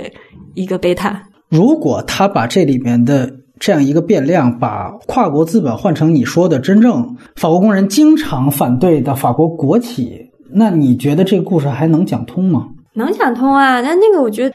法国工人也经常反对跨国企业，因为大多数企业都是跨国企业。我的意思是说，他不会像你说的那样转去贸易保护主义，就是那个没没啥这个可能性。因为大家并不是说我爱法国企业，我恨德国企业，不是那样的。就是是不是说，真正全球化导致了这样的一个问题的诞生？这个问题就是刚才咱们一直在谈到的工人运动的。失效，这个是全球化所带来的。也正是因为，当我们把焦点聚焦在全球化这个问题上，可能是不是才会诞生出？因为为什么贸易保护主义抬头？原因就是因为全球化导致了这样那样的问题，尤其是各国的政要宣传当中的那些所谓失业问题。这个电影是不是有可能会就是有一个精神契合？我觉得这没有，首先没有办法假设，其次它也不成因果。就是我们今天面对的，就是已经是一个，其实就类似不在的选。择，已已经面对这样的一个情况跟结果了。所以，我们今天面对的所有问题，它都必然也是全球化的问题。我们进入到外延环节，其实很有意思，就是先来说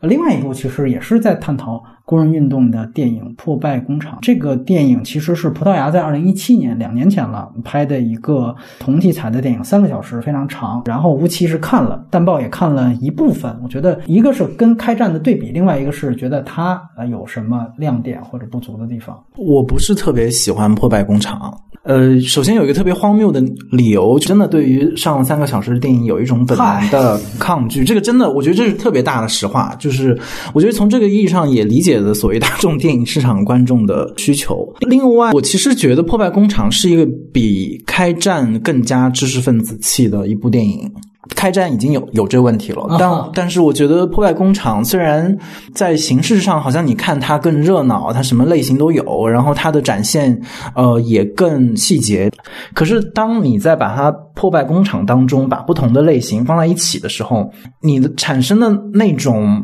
化学效果是非常排斥观众的。而且是是刚才比如波米提到的，带对于一个所谓的社会性题材来说，你跟观众的那个互动，或者说之前一直作为负面呃词语被提及的所谓的煽动性，我觉得你是必须非常正面的去思考它的，就是你的这个片子能不能够抵达到你的观众，哪怕我我简单说，是不是就是你觉得它不好看啊，对吧？就从个人的最简单的观影体验肯定是不好看，但是我努努力的去解释为什么它不好看，就是因为创作者太多的想法，就是干扰了他。在外在输出上的一个有效性，我觉得恰恰开战在这个方面是一个非常正面的例子。就是我们也见过布赛之前更沉闷或者更封闭的讨论，但是在这一部里面，他非常明显的改换了他自己的节奏。但是反而你看《破败工厂》就特别像一个新浪潮时代的导演，他要关注现实的时候，他会开始想：哎，今天我们电影发展到今天，我们是不是有新的方法啊？新的形式，我们应该玩点拼贴，玩点歌舞，然后这样才可以让。他，嗯，怎么说，在电影史上有一点被人说到的那个东西，我我不喜欢这个东西，至少在这个阶段。明白了，在我这儿煽动性是负面词语，在你那儿新浪潮是负面词语。OK，我大概了解了。给 我泼黑水。哎，淡帽是怎么看这个片子？我很同意吴奇刚才说的，《破白工厂》是个自娱自乐电影了，就也是可以说是知识分子电影。《开战》是一个呃拥抱观众的电影，嗯，我们可以说是对观众、对读者比较友好的电影。《破坏工厂》没有想好好讲故事，对，它是充满着对于理念的探讨。所以说，在这个层次上，它是读者不友好的。然后，那理念的探讨也不是通过动作来展演的。理念的探讨，我就纯探讨。在这个意义上，我觉得《破败工厂》比《开战》更是一部传统的欧洲电影。所以呢，它结果就是它的娱乐性很强，因为你不会进去。它是一个体制化的电影，它的戏谑、它的讽刺、它的政治讨论、它的晚餐桌上的大家的辩论。现在其实都是体制的一部分，都是体制化的讨论形式。因为建，比如说所谓建制化的学院，知识分子所负责的就是就这些问题召开论坛，并且在晚餐派对上讨论。嗯，这是他们的社会角色以及他们的日常工作。对，所以呢，我觉得对比起来，开战它本身是描写体制化的组织，比如说工会组织，还有跨国企业，但是它这个电影本身是。呃，反体制化的、不体制化的，但是呢，破败工厂本身是体制化的，而且它所采用的那些方式，它不仅是在这个意义上是对现实的模仿啊，而说它采用的那些呃叙事技术，呃，无论是它的文体和还是语调，都比较像习惯的那种学院小说。它对于建制的反对方式本身已经建制化了。但我觉得它的内容上有一点，我觉得是他抓住了的。我很喜欢他强调的，就是我之前说的那个。工人对于工厂的外部性，是此时此刻我觉得机器大工业的特点，就是工人占领了工厂，工厂停工之后，你才看到工人这个群体在慢慢变成工人，他们才把才得到了对于工厂的所有权，嗯，和真正的管理权。虽然他们啥也没干，嗯，然后呢，这个时候特别有意思，就是工厂里没别人了，只剩下工人和机器。然后呢，你就意识到说，资本主义的发展到现在，已经完全和马克思指望的不一样。马克思说，机器和工人是有根本差别的，对，这是马克思的核心。所以工人是有这个劳动时间折算成劳动价值的，对机器没有的。但是呢，你看，在现代资本主义工厂里面，工人和机器是一回事。然后资本家走了啊，现在只剩下工人和机器这两类，他们实际上是同类。然后工人开始慢慢的思考自己劳动的去向。所以呢，啊、我觉得这个设定指出了工人现在的一个根本处境嗯，啊，也是资本主义这个秩序现在就走不下去的一个原因。你觉得这个根本处境是不是就是工人阶级其实是在走向消亡呢？现在没有一个统一的工人阶级啊。如果我们说的是机器大工业的话，是这样的。那像比如说布塞还拍那个《上鹏小姐》那部片子，我觉得特别值得聊，因为那部片子是一部关于劳动的电影，它不是一个爱情电影。《上鹏小姐》里边的工人，他和这种工人的处境就不一样，所以我说不是工人阶级消亡的问题。那个工人是一个工匠，他恰恰是搞了一场婚外恋，弄得他无心无心盖房，然后后来他的这个爱情也走不下去了。他丧失了自己对于自己劳动的一个直接感。嗯我明白，就是那关于破败工厂的话，其实它里面有有两个好像看起来的讨论，一个是是不是它出现了一个对于全球化这个问题比开战可能维度更丰富或者展现更多复杂性，另外一个就是它有一个更具体的话题，就是那场辩论谈到的关于。在老板撤出之后，工人是有可能产生自治的。那么，对于工人自治这样的一个具体的话题，你觉得它有没有一些严肃的这个建设性的这个意义呢？对，首先，这个肯定是破坏工厂当中有大量的段落在在讨论你刚才说的这一点。嗯，但是为什么我没有在这一点上与他产生那么强的共鸣？是我感受到的都是大段大段的议论，然后首先是这些议论没有被更有效率的编织到所谓的一部电影的完整的语法当中。当然，这是技术层面，我们可以不谈。另外一个方面是，我觉得它像我所熟悉的那一类呃。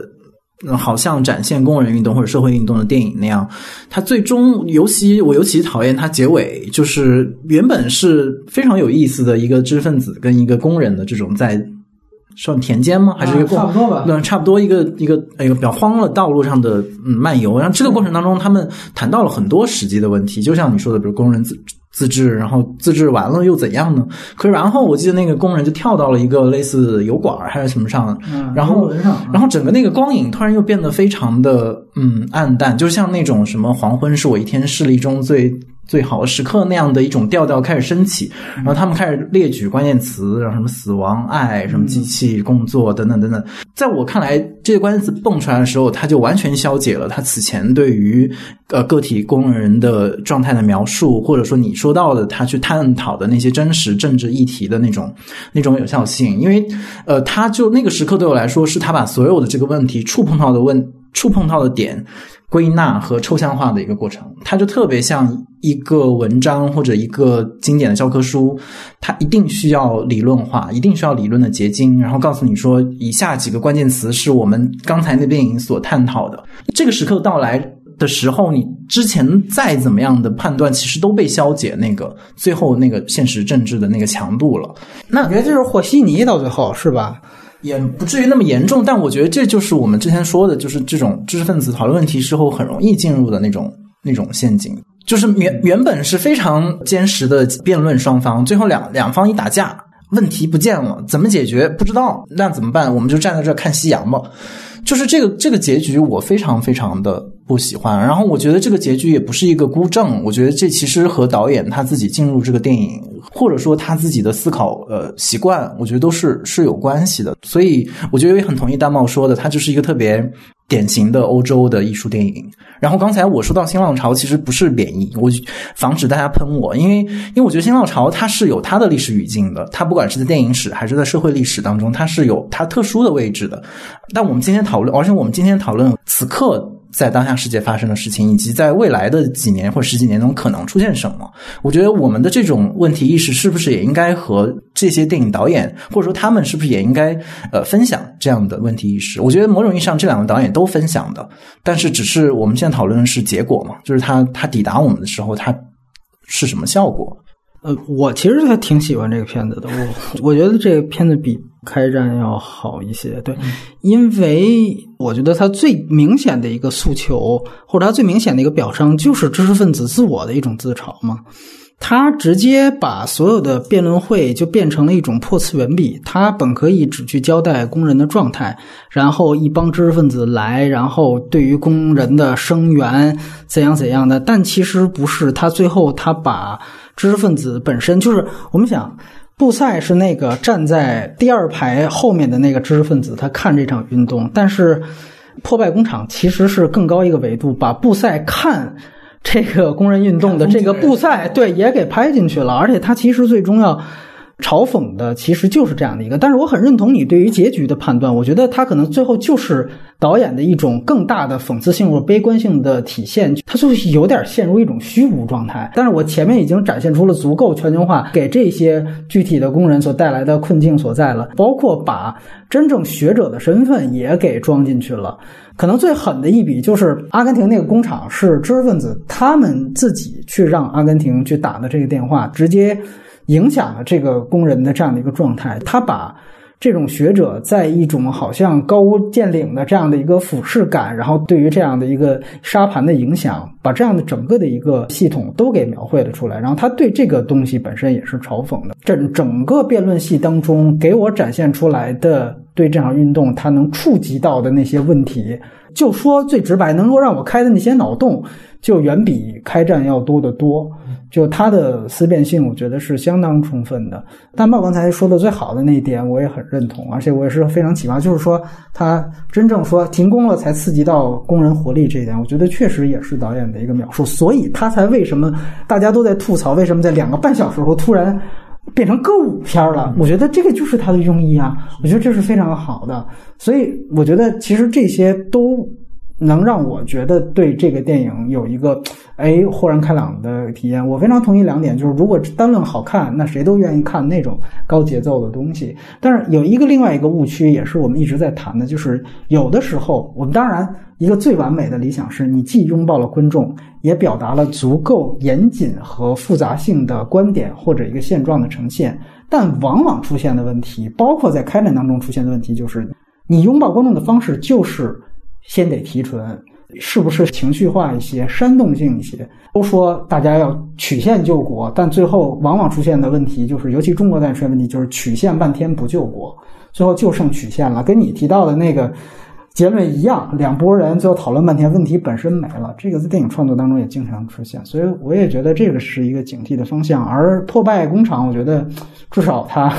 那我不拥抱观众，就把我这些所有的思辨完整的呈现出来，我觉得这是挺重要的。然后我们还是聊一下他的前作啊，因为大家都花了很长的时间去看。呃，我觉得还是老的方法。大家各选一部相对最喜欢的片子，先来聊一聊，好不好？我一共看了四部，包括那个《开战》，我没有最喜欢的，我觉得都还不错。《开战》在形式上和其他几个不太一样，对于导演，我觉得是个突破。我觉得最有趣的，嗯，就是最值得谈的，呃，是这个上鹏小姐。就是我觉得这个导演关心劳工的。活力与创造力的问题，嗯，在这部与与表面上与劳工阶级不直接相关的片子中，就可以因此而表现得更明显。这个故事的每一步的发展，都跟这个呃劳工阶级的创造力力和活力何来是有关系的。所以，我觉得他是把他的一个很深沉的思考放在一个。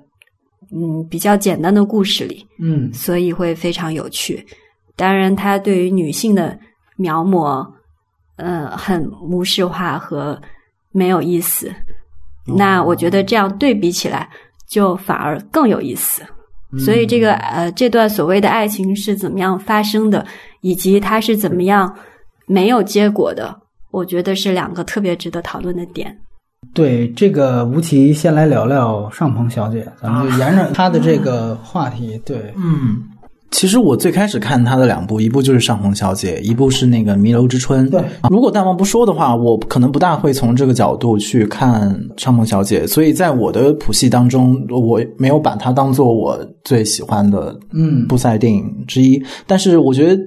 呃，经过他的这种分析，我觉得倒是可以反映出呃布塞的一个一个特征，就是他的所谓的或者是主题吧，就是在他不断的变换他的呃描述的对象跟主题的过程里面，他作为一个人，他是我觉得他是有核心的关照的。这个关照是不是等同于他对呃劳工这个特定的人群的关注？我不知道。一个共同点是他和丹茂刚才说的那种一个人，他是不是对自己人在世界上的位置，他是一种什么样的态度？他是想保护他，他想留在那里，还是他想离开那儿，想去一个别的地方？我觉得他其实都是关于这种选择。比如《上层小姐》里面，其实最后的关键选择就是这个男人决定要不要跟这个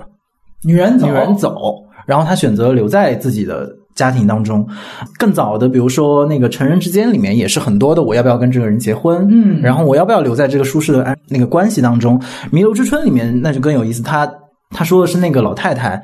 要不要离开他现在的生活。其实他的生活也挺好的，可以安然的养老，儿子也在身边。他有绝症啊，对他有绝症，他要忍受痛苦，但是他要他要决定我要不要离开这个世界，所以其实他都是要对更早的那个 Tango，其实也是一样嘛，就是他和他的他的儿子要不要离开，就是这种之前的一家三三代人非常稳定的这种中产阶级的平庸生活，对他来讲，可能爱情是一个突破点，对他儿子可能就是离开这个就让法院。传票员的这样的一个职业，所以其实如果你特别通俗的来讲，其实又是关于所谓人的选择。当然，他在不同的电影当中赋予了他不同的社会背景跟故事的情境。丹豹说的这个角度是特别好的一件事情，我觉得它可以特别好的能够解释片中的一个剧情。就是你看，最后可能好多人看看懵逼的段落，就是为什么男主角也是林顿演的，他要选择让那个女主角去到他爸爸的生日聚会上拉一首小提琴，因为小提琴在女主角这个人设里面被设定为是她原来就是干这个的，后来其实是放弃掉了，然后只能通过那摆了一张照片，哦，原来你还拉过小提琴，这样来去回忆。那其实我个人觉得。男主角非常牛逼的一点是在他的那样的一个语境当中，他觉得，呃，无论我们的感情如何，你这个小提琴是可以为我产生价值的，这次劳动是可以产生价值的，所以你来到我我父亲的这个生日聚会上面，然后为他演奏一曲，你按照这样的一个逻辑去想。后面的这些安排，我觉得是特别顺理成章，而且是自成逻辑的一个一个系统。然后我也我也非常明显的注意到，就是虽然我们可以笼统的把布塞的片子分成这种小品、生活小品和这种好像讨论这个人与体制的这样的一些更严肃的题材，但实际上我觉得他一直有一个阶级的眼光去看或者去设定他所有的人设，可能更具体的是他们具体的职业。那在这里面其实也是非常明显的，我觉得这个也是最让人着迷或者让觉得这个片子与众不同的地方。其实就在这儿，就开始你会发现第一场戏的细节是。男主角跟他的原配两个人在背这个小孩的这个语法，然后去探讨这小孩的语法到底对不对。其实你会感觉，就是他把这样的一家人，他的这个阶层属性和他们的文化知识的接受度，通过一场戏先体现出来，然后再去承接这样的一个这个一首曲子，然后对于这个男人的影响。那你会发现，看似他们好像是一种爱情关系，又是哎呀，这是出轨或者怎么样的？那其实本质上，这个都是有一种对于更高阶层的这种，无论是审美需求还是这种呃劳动，这个其实都是有一个清晰的对位的。我觉得这个其实是这个电影最让人着迷的地方。然后，如果从从阶级的角度来讲，你去讲，那最后一场戏显然也是拍的也很有意思，它是地下通道。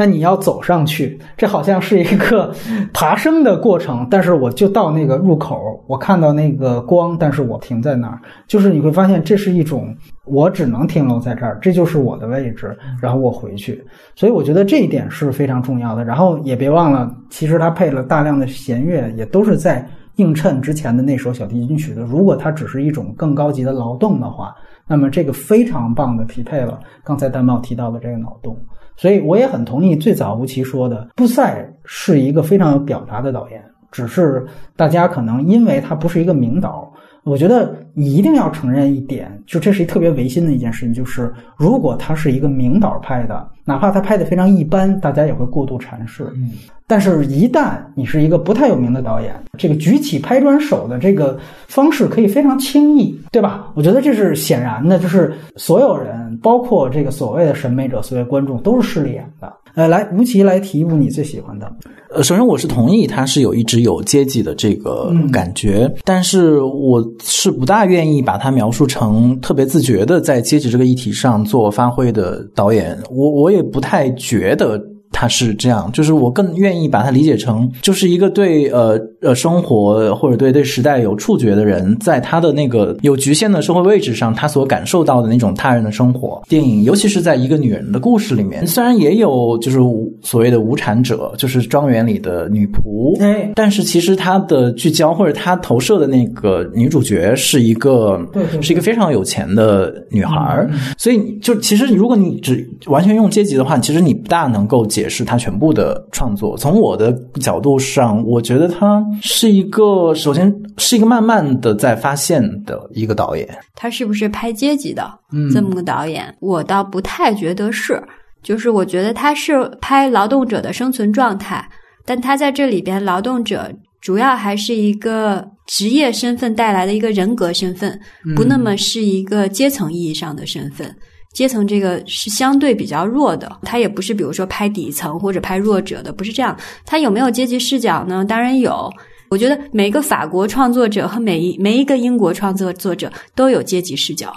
这个基本是一个分析习惯。那你看，他同样他也有巴黎 versus 外省的这个视角，这个也是每一个法国创作者都会有巴黎与外省区分的视角。但你不能说一个这个人是拍外省的，这个就有点像说，我觉得每个中国创作者吧。都有权力等级的视角，所以我还是觉得他是比较拍那个劳动者的生存状态。有的时候劳动者陷入虚无，有的时候劳动者比较有活力，有的时候他跟什么跨国资本主义有关系，有的时候劳动者因为接受审视，而且是日常化的审视和判断。而丧失了劳动的尊严。就我会把他的电影分成两类，一类就是在我看来明显我有不喜欢或者有 bug 的那种，就是结尾给了一个非常类似破败工厂那样解释的，比如说河南一个人，对对对，和那个一个女人的一生就很明显，他最后就就是用一个新生儿的诞生消解了一切的东西，就是到此为止吧。包括那个叫什么骑行 Tango，就是他最后就是让两个人就莫名其妙就各自抛下枷锁，枷锁，然后相视一笑，就我们开始。是新生活了，就是我不大能够接受这样的解释。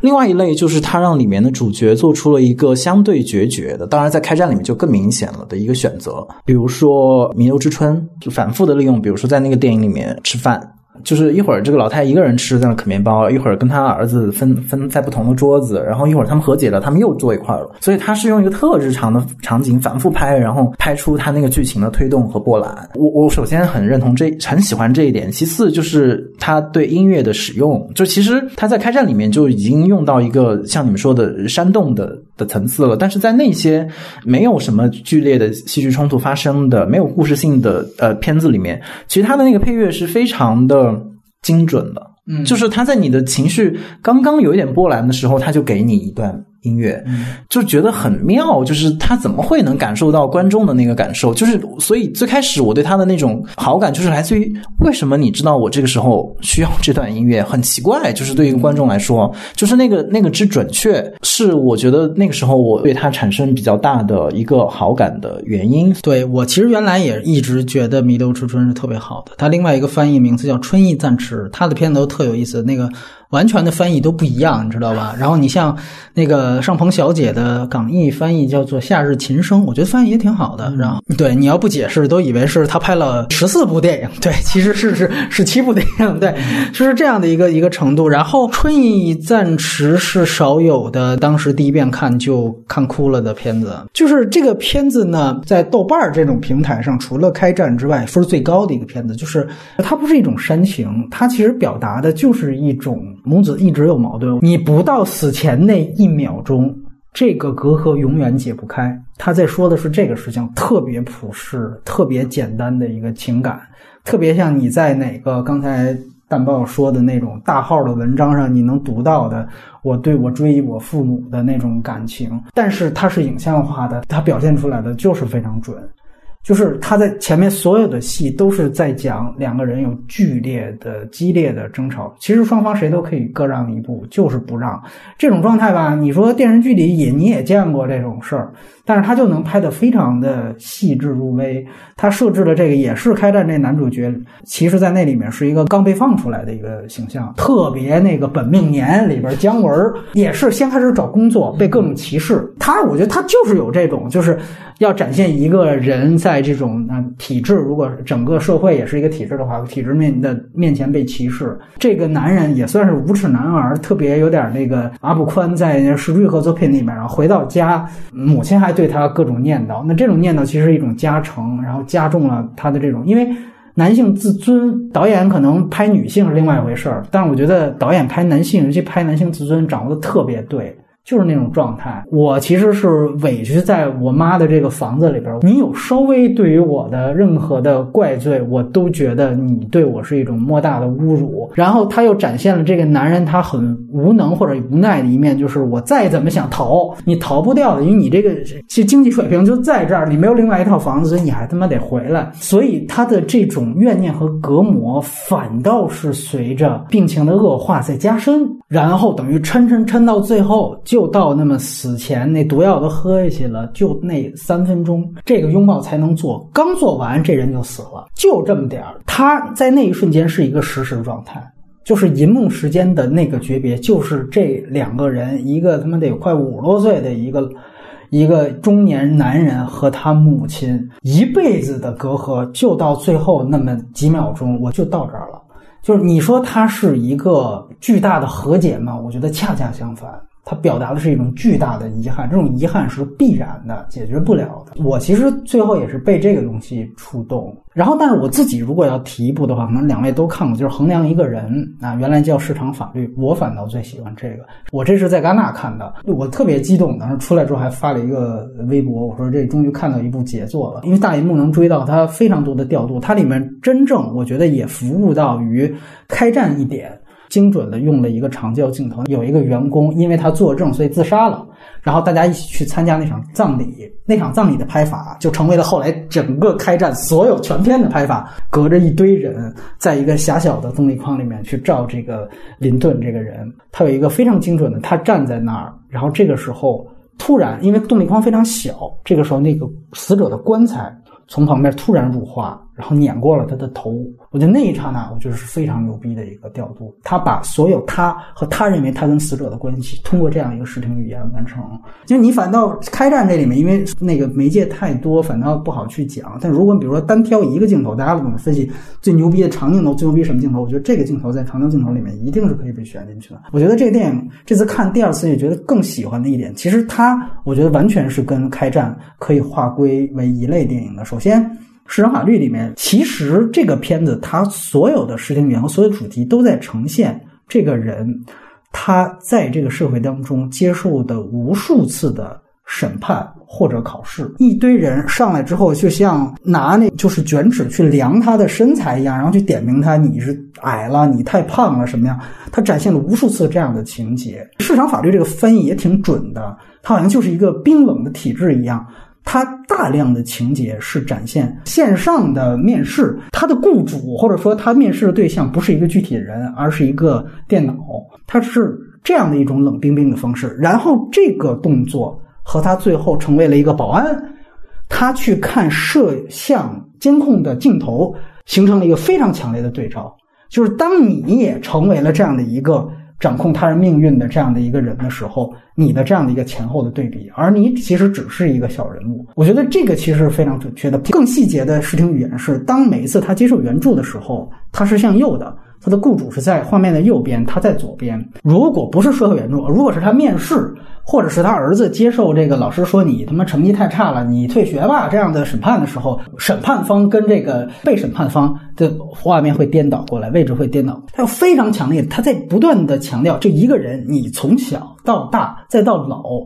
你要经历多少场审判，然后这个审判也可以随时互换。我在超市里面，我也可以去审判你，所以他用了大量的这种监视器的镜头，就告诉你，哎，你看这个人他准备偷了，肯定偷，发现啊，原来他没偷，这都是一种审判的视角。所以我觉得他其实是说的事情或者他想表达的这个情绪特别简单，但是他把这个通过他丰富的视听语言，非常冷静的描述出来。你可能既是施害者，你也是受害者。你在这个体制当中，你这才是最可悲的地方。当然，我也有点认同吴奇，他这个结局又是一种好像 个人英雄主义的，老子就撂挑子，特别老炮儿。但是整体前面，我觉得他这些所有的调度，所有的表意。我非常的喜欢，非常的接受，说的就是资本主义对一个人从生到死的的审判的过程。其实他在讲的就是所有的人在这个体制当中都是被物化的，你要被每一次的坐标系去定义你是一个什么样的东西。但我只觉得这戴在大荧幕还是小屏幕上看，真的会影响一个人的判断。嗯，我要是在大荧幕上看《破坏工厂》，我也能挺开心的。而且我觉得市场和法律这个劳动者还有一层特点，他脱离了和劳动工具的关系。嗯，他以前是操纵机器的吧？对。但是呢，他去接受职业培训，人家就说：“那你操纵这个机器有啥经验呀？”他说：“我是有经验的呀。”然后人家说：“那你操纵的是一点零版，你对二点零有经验吗？”他说：“我没有呀。”那就是说，他和机器之间直接的亲密关系，由于机器的更新换代。而不可能维持，而这个又成为了他与他的劳动工具相隔绝的前提条件和原因。当保安这件事情，他没劳动工具了，他没有创造性，他也就没有了活力。他自己作为一个劳工的那个劳动工具，也就是机器，是彻底隔绝的。他现在通过是一个监视器，所以这个是是一个劳动者的一个根本的异化的状态，比马克思传统上。说的那个劳动者因为机器生产逐渐的身体的异化要更进一步。市场法律里边有三段工作嘛，失业前的工作、培训的工作和保安这个和这这个工作，它这三种工作性质，它的状态是是。是是完全不同的，我觉得这三这三段划分还挺重要的。他其实是把这个脉络也呈现出来了，中间还有一段是他在受训的时候，大家讨论他在模拟面试的时候的那个仪表状态，然后基本上就是一个批判大会。其实他确实是一个男人逐渐掉落尊严的过程，然后这个过程呃是因为他。跟他的劳动工具剥离所产生的，当然你也可以理解为，那最后是不是他被迫着要使得那个监控器成为了他新的劳动工具，然后他最后有一个悲壮的说 no 的这样的一个举动，对，这也是很有意思的一个视角。嗯，吴奇怎么看这个片子？就像你说的，也许这部电影可以看作是开战的某种前奏，但是我又很认同你们刚才分析的，还是用劳动这样的一个概念去去解释它，就让我想到。在一个女人的一生，这个电影里面，就虽然它讲的是几个就是有爵位的那种乡间的富庶人家，但是那个里面，它用来推动情节的有一个他们劳动的镜头。就是他们在采摘，在种地，然后他爸爸妈妈带着他，以及啊，他带着他的儿子，以及他和他的老公一起，他对贵族的有限的劳动生产的那个场景的描述，成了他推动剧情的一呃一个单元。但是我还是不大不大认为这是他特别自觉的一个选择，哪怕是劳动这个事儿，对，不知道，就可能我觉得我们是不是？你觉得他有自觉的？表达吗？我觉得，如果他对这个题目如此自觉的话，就他也许会成为一个像我们今天在这里呃夸夸其谈的一个评论者，或者一个很好的媒体人。当然，这是我瞎说啊。就如果你要保持一个创作者的话，他需要和这些母题之间保持一个安全的距离，就他不能让那些题目淹没自己。我们放在一起聊前作的时候，基本上都会找共同点。那你说这个共同点是我们后期这评论家发发现总结的，还是说导演真正有意识的提炼的？我也得说，好多导演是潜意识，他的想法就会自然而然的呈现出来。但是后人有没有把这些潜意识的总结规律发现并总结出来呢？当然也是有价值的。这个和导演本身是不是访谈里说出我要表现一二三？其实也不冲突嘛。完了之后，这个《骑行汤哥》算是他能找到资源的最早的片子，是他第二部长片。我觉得看《骑行汤哥》，就是你能看到这个导演的那种统一性，就是他从他职业生涯特别早期的时候，可能还不说《成人之间》，《成人之间》还有点不一样，因为它是一个一个小品式的一个这种连缀的结构。但是《骑行汤哥》是一个真正意义上的长片嘛，然后他这个时候已经已经开始展露，嗯。它的基本的叙事单元、它的风格，以及它在内容和主题上的一种取向。首先，我自己是对《齐秦探戈》当中他们俩的爱情线是无感的，就是他的整个设定，包括他学舞蹈这个设定，就让我想起之前那个日本电影，就弹弹琴、跳跳舞。对，反正我可能是对这类题目就没什么太大，你不能被他打动，因为太偶然性了。就是首先，他的跳舞教室就在就两部电影都是嘛，就在他们办公室的对面楼里，他就直接能看到。然后他去参加，然后他就遇到了这样的一个，我也不太明白为什么那个女主角就就爱就爱上他了。唯一铺垫就是说，这这俩人之前就认识，就是这男主角妈妈之前在这女孩家做过保姆，这个关系其实也挺挺有意思的。就是你是可以用劳动这个角度去去去理解的婚姻关系啊。对，但除此之外，这条线呃，which 也是它的主线，就不是特别能打动我。但是它的副线我觉得很有意思，就是他描述他的一家三代这种父子之间的关系，他跟他父亲以及他和他儿子之间。刚才我们提到的这种日常生活对一个人的。困境以及这种潜在的那种刚刚发现的阶阶层的那种感觉已经有了，就是呃，尤其他们上来第一个镜头好像就是你这房租没交，你你该是他的工作场景。对我已经要发这个法院的这个传令了。对对对，然后那个时候他还怎么说？因为好像也只是发个传票而已，就是那就就通知你一下。然后随着这个剧情发展到最后是要上门要开始收拾东西了，你该滚蛋了。对，然后而且这个时候他和他儿子的关系。出现了一个转折，就是那么他通过这个行动发现，就是他对你个人没有什么发展，所以那你既然你爱养盆栽，那你收拾收拾就走吧，你也不强求你非得在这跟我子承父业做我同样的事情。我觉得这是他里面对于呃社会现实的一种反应。另外一种反应是对他刚才我们其实也提到了，他对他自己阶级内部或者他这种这种知识分子内部的这种情感关系的一种反应，就是他跟他爸之间的这种资资本呃资产阶级家庭里面对小。孩的那种期待，尤其是欧洲的，他要学网球，就你也可想而知，他们家不是特别富有的那种，可能中中不溜呃撑死了，但是让他学网球，而且他网球还打特好，还各种奖杯。完了之后呢，这反正最后这这爸爸就是也就性格很乖张，然后他就在养老院，然后他们就闹得很不开心，就掰了。然后这里面一个核心的那个道具就是他网球的奖杯，我觉得那个时候他也是在寻找自己的位置，他就回到自己童年。你看，个时候我是那个时候网球冠军，在市里在区里都拿过冠军呢，都。问他爸爸要我说你能不能给我看看那些奖杯？其实是我觉得是一种自我存在的证明。但是他爸呢，因为性别性格特别怪，我是不是叫什么阿尔兹海默症的那种 症状？所以他就明明他全部收在柜子里，但是他不愿意告诉儿子。他说我早丢了，那些破烂玩意留着干嘛？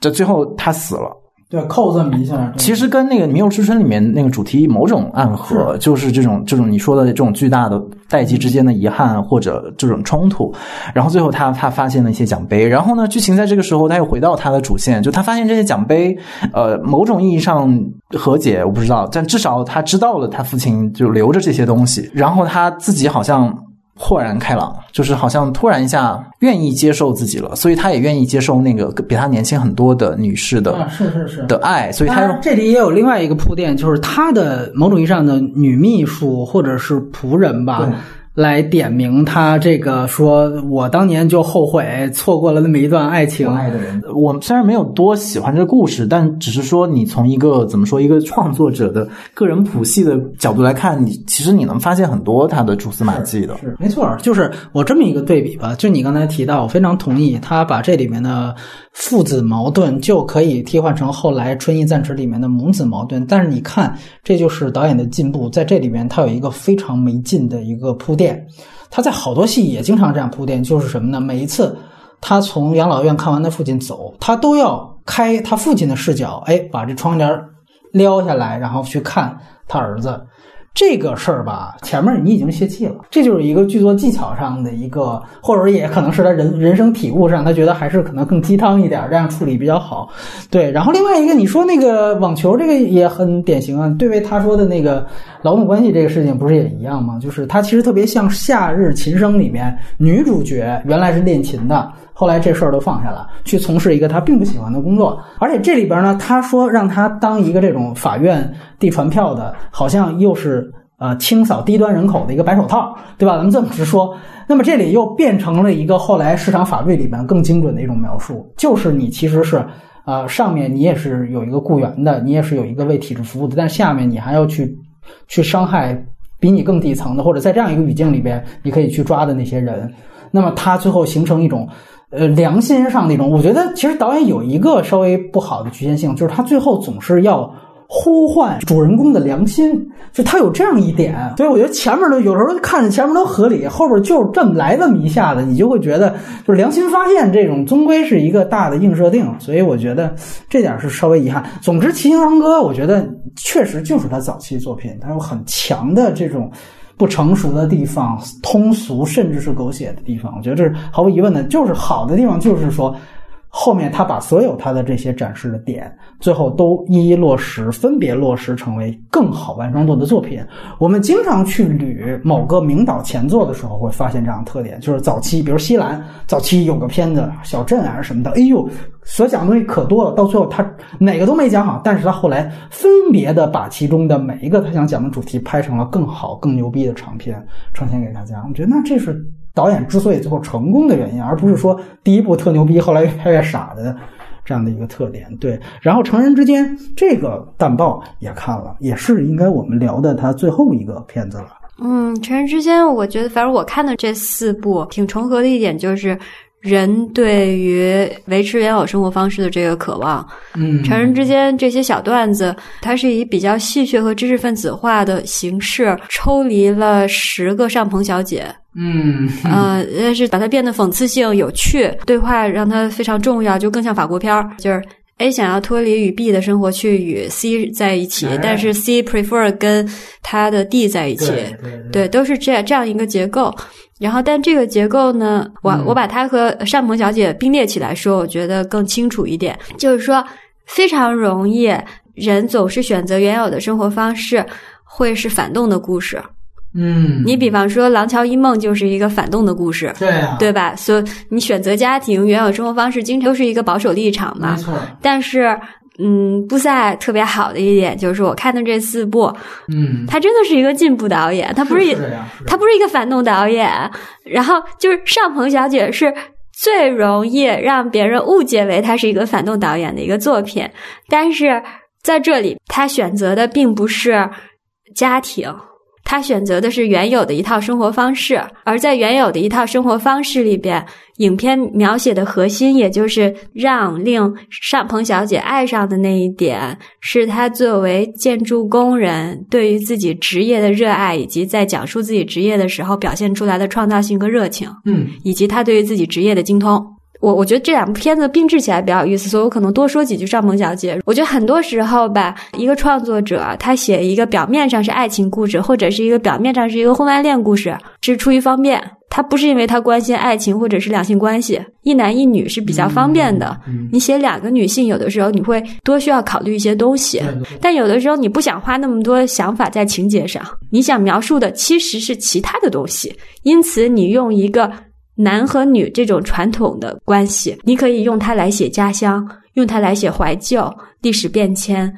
就你用它是写别的东西，所以我觉得像上鹏小姐，她这个故事为什么会是那个结果，也是特别自然的。女性爱上男性的是她的核心身份，是她有创造力和活力的那部分，对吧？她的两个爱上的桥段，一个请这个男性到自己课堂上来讲自己的工作，另外一个是女性请男性帮自己。安了这个窗户，他不是说我 fix 你生活里的难题那个照顾意义上，所以爱上的，而是对方在展示自己精通的这个工作的时候展示出来的那个整个这个人的光，嗯，他的吸引力是在这里的。而反过来，这个故事陷入了一个我们在现实生活里极其常见的人类的困境，就是这个女性爱的是这个男性本来的样子，这个男性爱的是他想象中的这个女性，他爱上的是他对于这个女性的发现。小提琴根本不是这个女性的核心，既不是她现在的职业，也不是她现在值得骄傲的东西。这个男性让她去表演，她很不情愿的。这个男性的核心是劳动者，而这这个女性爱他的就是他的劳动。这个女性的在故事中的核心的特点，她的核心身份，她是一个异乡人，巴黎来的，然后一年换个地方，她核心是异乡人加劳动加流浪者。但这个男男人爱他不是爱这些，也是两个过程。走进教室，看到哇，那个阳光打在他的脖子上，金发好漂亮，我看都很心动。那这个就是一个传统的一个男性看女性的一个美丽的感觉，隔着一个距离的遥远的美丽。然后你看到那个场景，你就知道这个导演爱上这个演员了。然后你一搜，果然这个女演员是导演老婆。这个男性爱上这个女性的第二个过程就是小提琴。那小提琴恰恰是这个女性随着抛弃自己的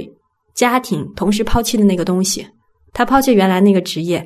她显然这个女性是背叛了自己的阶级和和家乡的。她姐姐是高等法院的法官，这个女性显然她现在没有任何职业追求，然后到处流浪着做小学教师。这个男性爱她的不是这个女性有热情的那个东西，但倘若说，比如说这个，如果他俩相爱之后，这个女性还是一定要流浪，那这个故事就有意思了。但这个女性没有，这女性想为他留下来，但是人家要生二胎了，他就只好走了。所以说，这个男性是为了自己的劳动者身份、自己的活力，因为他爱上这个女性之后，他连那个搬砖都搬不好了。你没看他把那个刀啊什么的就完全乱来嘛？也就是说，这个人曾经是自己生活的主人，但是由于这段恋情呢，他丧失了自己在生活中的归属感和主人感，然后他决定留在自己是主人的那套生活方式里边。这是为什么这个爱情是必将失败的？因为这个男性爱上的是一个他要虚构的一个人物，他爱上不是这个女性的核心，然后就有一个不对等嘛。然后但是呢，反过来这个我明白，又又使得这个故事是一个进步故事，而不是一个反动故事。所以这。我觉得这个关系特别有趣，但是呢，你把这些所有的东西都抽掉之后，再把它乘以十，就变成了成人之间。成人之间就没有所有的这些 subtlety 这些微妙的微妙的东西，它就成人之间就变成了一个我觉得特典型的一个法国七八十年代的那种电影。我觉得这导演他关心劳动，但他关心的是职业身份，但他不是关心底层什么的，所以就成人之间能把这个。这个维度看得更明显，就是他有些人是经理，有些人是是，比如说这个妓女吧，也有好像大家的这个关系和暂时性都是还是跟这个职业有关系的。劳动是一个 in general，就是宏观意义上的各种各样的。劳动吧，我吴奇怎么看这个片子《成人之间》？对，首先我觉得就《成人之间》，它的虽然它的结构很不同，但的确它就其实跟那个《奇情探戈》一样，就是它其实基本上它无非就是换了一种更切割的更细碎的结构，去不断的变奏它其实最感兴趣的那个主题。你完全可以把呃刚才提到的关于劳动、关于劳动者的这种关心置换成一个特别资本主义内部的议题，就是关于自我。就是，而且这一点，其实，在那个成人之间里面，因为他的这种叙事结构，他就不断的三分钟，他说十分钟以内吧，换换两个人，然后大段的对白。嗯，对白是什么？对白就是自我的表达和和表述。然后，尤其是在一个嗯，怎么说，还相对呃，受教育程度良好，大家都拥有自我表达的能基本能力的前提之下的社会当中，不管你是什么劳动者，就是你都都知道表述，不管你是个妓女，呃，它里面有一个我印象很深刻的就是。呃，老婆是去求职，然后被性骚扰的的的那种，然后还有一个最后是有一个被被离婚的，就是就离婚的老公去找前妻，就是我要跟你复合，然后但是因为就是前妻已经 move on 了，他工作生活都很好，但这个老老公一看你就知道，可能他现在还就是生活工作还都没着落那种感觉。我觉得他还是在推敲自我的那个心态，就是在一个社会环境当中，你怎么样去找到自我？这个自我可能在这个城的资本主义社会里面最直接的标签就是工作、职业、社会身份。那这个东西是赋予你的，所以，所以他才在他的电影当中表表现成，呃，不断的通过失业、找工作这样的一些状态去寻找自我和失去自我，以及互相寻找。所以他们在互相看待，我觉得尤其在成人之间当中，这特明显。就他们一直在讨论。啊，你是什么样的人，我是什么样的人，我们俩为什么能走在一起，为什么走不成一起？其实你看他变着法儿的在讨论这个问题，其实他就变着法儿的在在试图描绘那个自我，而且到尤其最后他那个结局我也不太受得了，就是相当于是这俩人都经过漫长的这种出轨被出轨的那个链条，后来发现好吧，那你我还是做好准备跟你结婚了，嗯但是这其实又是一句谎言嘛，就像就像戴茂分析的，就是这些所谓的结合，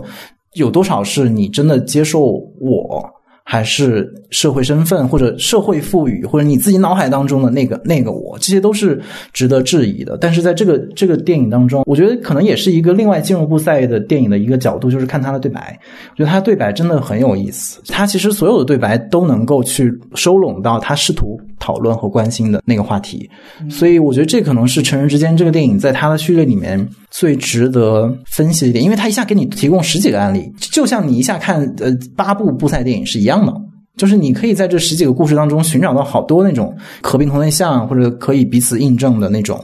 线头，但是因为它很短嘛，就是每一个段落很短，所以我们也没有看的那么认真。但是我觉得，如果你要仔细看的话，其实你能在里面找出好多就是互文的关系。你提到连缀的这种方法，或者说这是最后连成一个圆圈的这种，这个其实是高概念电影，我就觉得挺没劲的，或者挺廉价的。所以我从这个意义上就说，布塞的电影都是高概念电影。嗯，不是这个电影，其实是在叙事结构上，他耍的这个高概念是挺明显的。我唯一觉得有一点意思的是说，虽然这些人所有人都有婚外情，或者他都有不止一种亲密关系，但实际上电影是以成双的方式把他们框在了一对儿一对儿的这样的一个画框内的。这个电影也是用的四比三的这样的一个画框，我觉得这个是非常有意思的。而最终他要讲的其实是这俩人最后要决定结婚嘛。也就是说，他探讨的好像是一夫妻一妻这个这个婚姻关系这个事儿，所以所有的讽刺点就在于所有的画外音，就如果这是一个环儿的话，都是画框这边有有有有一个串儿，画框那边有一个串儿，我在拍一个这个佛珠的其中的两个珠子，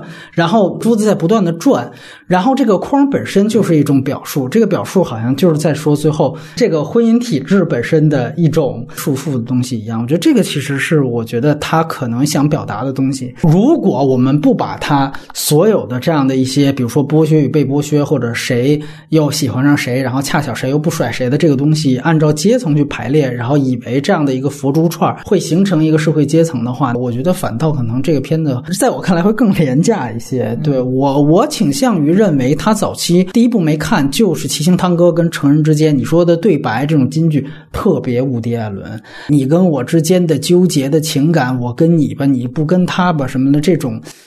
对，其实也是特别伍迪·艾伦的方向。他把那个景框框在两个人里面，那个其实也体现了布赛的一个进步。就是我觉得不不说呃，影片形式上就从呃双人就是家庭戏到群戏的这个，我还是倾向于他是不自觉或者他直觉的发现了他之前一直。想通过一个家庭内部的亲密关系，不管是父子、母子还是伴侣之间的这种结构，去发现问题，到他意识到在这个结构当中解释不了今天呃他们的社会所面临的问题的时候，他。嗯，必然的走出来，走出这个核心家庭，然后去开始呃追问呃同可能之前同样的问题，但是他换了一个语境，所以我觉得这个是他进步的另外的一个一个层面。成人之间，我之前我不知道成，我不了解导演嘛，就我之前我不知道成人之间比上鹏小姐要早，但是现在我觉得我我有点明白这个是说得通的，就是说成人之间其实他呃这些关系抽象起来，核心的每个人的身份不是职业。不是阶级，还是男和女。但是到上鹏小姐，她是表面上讲更像一个男和女的传统爱情故事，但是每一个人的核心身份和关注点和他的整个这个生活世界，根本不是男性和女性之间的这个关系。所以我还我是比较强调说，小提琴这个东西是这个男性的一个误读，小提琴恰恰是这个女性所反叛的那个阶级和家庭和巴黎所赋予这个女性的。那个能力，所以这个男性他想要的是这个女性最不想要的这个东西，我觉得是在成人之间里面没有的。成人之间是你可以把它抽象成一个一个性别关系的。没错，就你提到小小提琴这个事情是这样。那么你对位去看这个女性对于男性的想法，其实我觉得是在于我必须要明确，就是那个男性他可能原来没有这种自觉意识，女性喜欢上他。在复述他当一个建筑工人的时候的那种热情或者怎么样，但是我更倾向于认为那个人物在。觉醒之前，他并不会去思考他这个工作是他有热情，或者我是爱，或者怎么样。但是恰巧是因为他跟女主角发生了这个感情，他才会因为有了觉醒，所以才会对他的职业有这样的一个疏离感，或者他会去首先去想这个问题。所以我觉得都存在误读，所以他们双向的误读导致了他们必然爱情是没有结果的。对，所以我觉得这个是一个我想补充的东西。然后最后关于我。我其实很好奇，好多人我看评论是觉得这个片子是一个反女权的电影，我也是挺挺震惊的。我比较喜欢的，或者我觉得女人的一生有一点挑战的，我挺佩服布赛的。你把这些片子放起来看，你还真的从表面上觉得他们在形式上没有太多的共同点。呃，他挑战了不同样子的片子。这个片子是一个，你最起码说它是一个古装片，然后他又用了四比三的画幅，然后他去讲了一个人的一生，去只是摘取他的一些片段。那么又是一个女性为主角，就跟他原来的片子完全不一样。然后你再看他的摄影，我靠，原跟所有他之前的市场法律跟。之后的开战都不一样啊，他用了一种这种所谓的古典主义式的这样的一种摄影方法。但是呢，我觉得他可能想好了，他对莫泊桑的改编就是我把所有里面最核心的事件全部留白，全部挖空。仅仅有这样的一个高概念是不行的，我是这样觉得。所以也许他可能看起来是有一些亮点，或者他对一些女性的所谓的悲悯在。但是在我看来，完全可以把它变成一个前面加上三个字，就是被嫌弃的女人的一生，那就是日本的那一部，就是它还是有一种特别大的那种，就是把一个主人公放在一个被全世界抛弃的这样的一个地位上去塑造。这个毛病，我觉得这部当中格外的明显。但是我比较喜欢它，也有一些比较细节的视听动作，就是了。比如说，你能看出它绝对不是反女权的，是在于当时神父劝她去原谅出轨丈夫的时候，她在思考的时候，她背景是烧柴火的声音，那种烧柴火的声音被强化出来，就像一种。鞭挞的声音，这种鞭挞的声音，在每一次女主角在生命当中要遭受那种选择的时候，都会被强化出来。包括她最后因为破产被这个清算的那场戏啊，对方告诉她你要卖城堡嘛，卖这个卖那个时候，又再出现这样的声音，你就会发现这好像就是一种社会对于她的抽打，通过这样的细节去呈现出来。这种东西是可以的，但是。我觉得远远不足以支撑它是一个杰作。嗯，但是整体而言，我真的很佩服这个导演，觉得很厉害的一点。不过你经常把我们经常把什么导演回顾这种单独的专题听起来看的话，我一个重要的标准几乎是一个套路标准，就是看你是不是自我重复的。结果，所以所有我比较喜欢的导演都是不自我重复的导演。这种不自我重复不是说你没有统一的命题，我觉得他这个卖的就很好。就甚至吴奇按照他的理解，就是。你对于这些所谓劳动者关注或者阶级关注，也许都不是你自觉的，那最好。但是你会发现，他起码他也没有形成一种所谓的背叛。我指责某些国内导演的时候，然而在形式上，然而在形式上呢？哎，确实，他又不断在挑战新的题材，然后不断的去换视听的风格，最后都有一定的成果出来吧。不说有多成功，所以特别期待看导演下一步。嗯，我其实觉得，呃，一直希望，我觉得有几个金棕榈的种子选手还没拿，赶快拿的，他绝对是其中一个。他没拿过，他没拿过。他最好的一个其实就是，但拿过戛纳影帝就是市场反应，就衡量一个人。哎，这这我也得最后说一句吧。就是作为结语，我觉得这个四个电影的男主角都是他一个人啊。这个林顿这个男演员，我觉得其实演的非常好。你就尤其把四个串起来看，完全不同的状态。我觉得不同身份阶层还还到其次，导演给的非常具体。每一次出来，比如说刚放出来那个眼神、那个棱角，就是被磨平的样子。然后你再看开战里边上来就是脸红脖子粗这种状态，你再到市场法律。就是一种哈刚刚失业，完全懵逼，不知道怎么办。他等于跟那个开战里边演的角色完全相反，他把完全不一样的状态全都演出来。然而你仔细看，其实这个演员的表演从来又都不是特别外露的那样的表演，所以他所有的差异化既能体现出来。又非常的细致，这个真的是那种欧洲典型的最棒的那种实力派的演员的那种那种呈现的水平，所以我觉得这个演员也得值得一提。我这么说，就是《七星当歌》那男的，我觉得可能是就稍微差一点，哎，就差点意思，他就没有细致到这个程度。对，所以我还是非常喜欢这个演员的。他尤其，而且这里还真的是，我觉得四部里边。就是市场法律，我觉得，因为他的需要做的细节动作是最多的啊，而且，但是他本人他那个人设又不是一个外露的，所以这个其实是最难的一种表演。哎，那个恰巧让他拿影帝，我觉得也是实至名归，就确确实他还四个里最好的。然后你刚刚提到的就同辈的导演，不管尤其是中国导演，我觉得可能都曾还是能从这样的导演身上就是借鉴到好多东西。我觉得至少有一点就是你刚才其实也说了，就是。你你首先呃，在你不自我重复的前提下，首先是你得有一个自我，就是这当然其实这个自我也是他谈论的一个自我，就是你你得你的创作那个动力是来自于你不断推敲或者怀疑或者欣赏的那个自我，而不是来自于其他的维度。我觉得在这一点上，布赛是做了一个非常好的示范。而且其实一般的导演你做到这个程度也差不多了，比如说有的导演你发现了亲密关系当中某一点够你拍一辈子了。但是，就像我们说的，布赛是一个流动的、进步的导演，我觉得这一点就就就是太了不起了，我简直就要为他站起来鼓掌的那种。就是，而且他来自那么成熟、就稳定的那样的一种背景，欧洲的那种背景，他还能去寻求变化，而且他能变到开战这一步。就你们想想他的历程，我就觉得挺值得我们参考。我们还是一个号称是我们是一个左翼国家的，就是看看我们的导演在在在做什么。就是包括你就提到的那那位导演，其实我本来也是想，就是觉得也是一个很好很好的一个参照。啊，就是就是就是 可以点名，你这个是肯定啊。嗯，对啊，我觉得 算了吧，算了算了，对啊，我觉得就是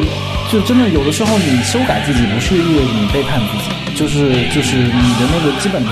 人生观、世界观，还是可还是咱们还是得维持一下咱们这个初心，是吧？就是往往初心不如是，没有什么太太高的自信。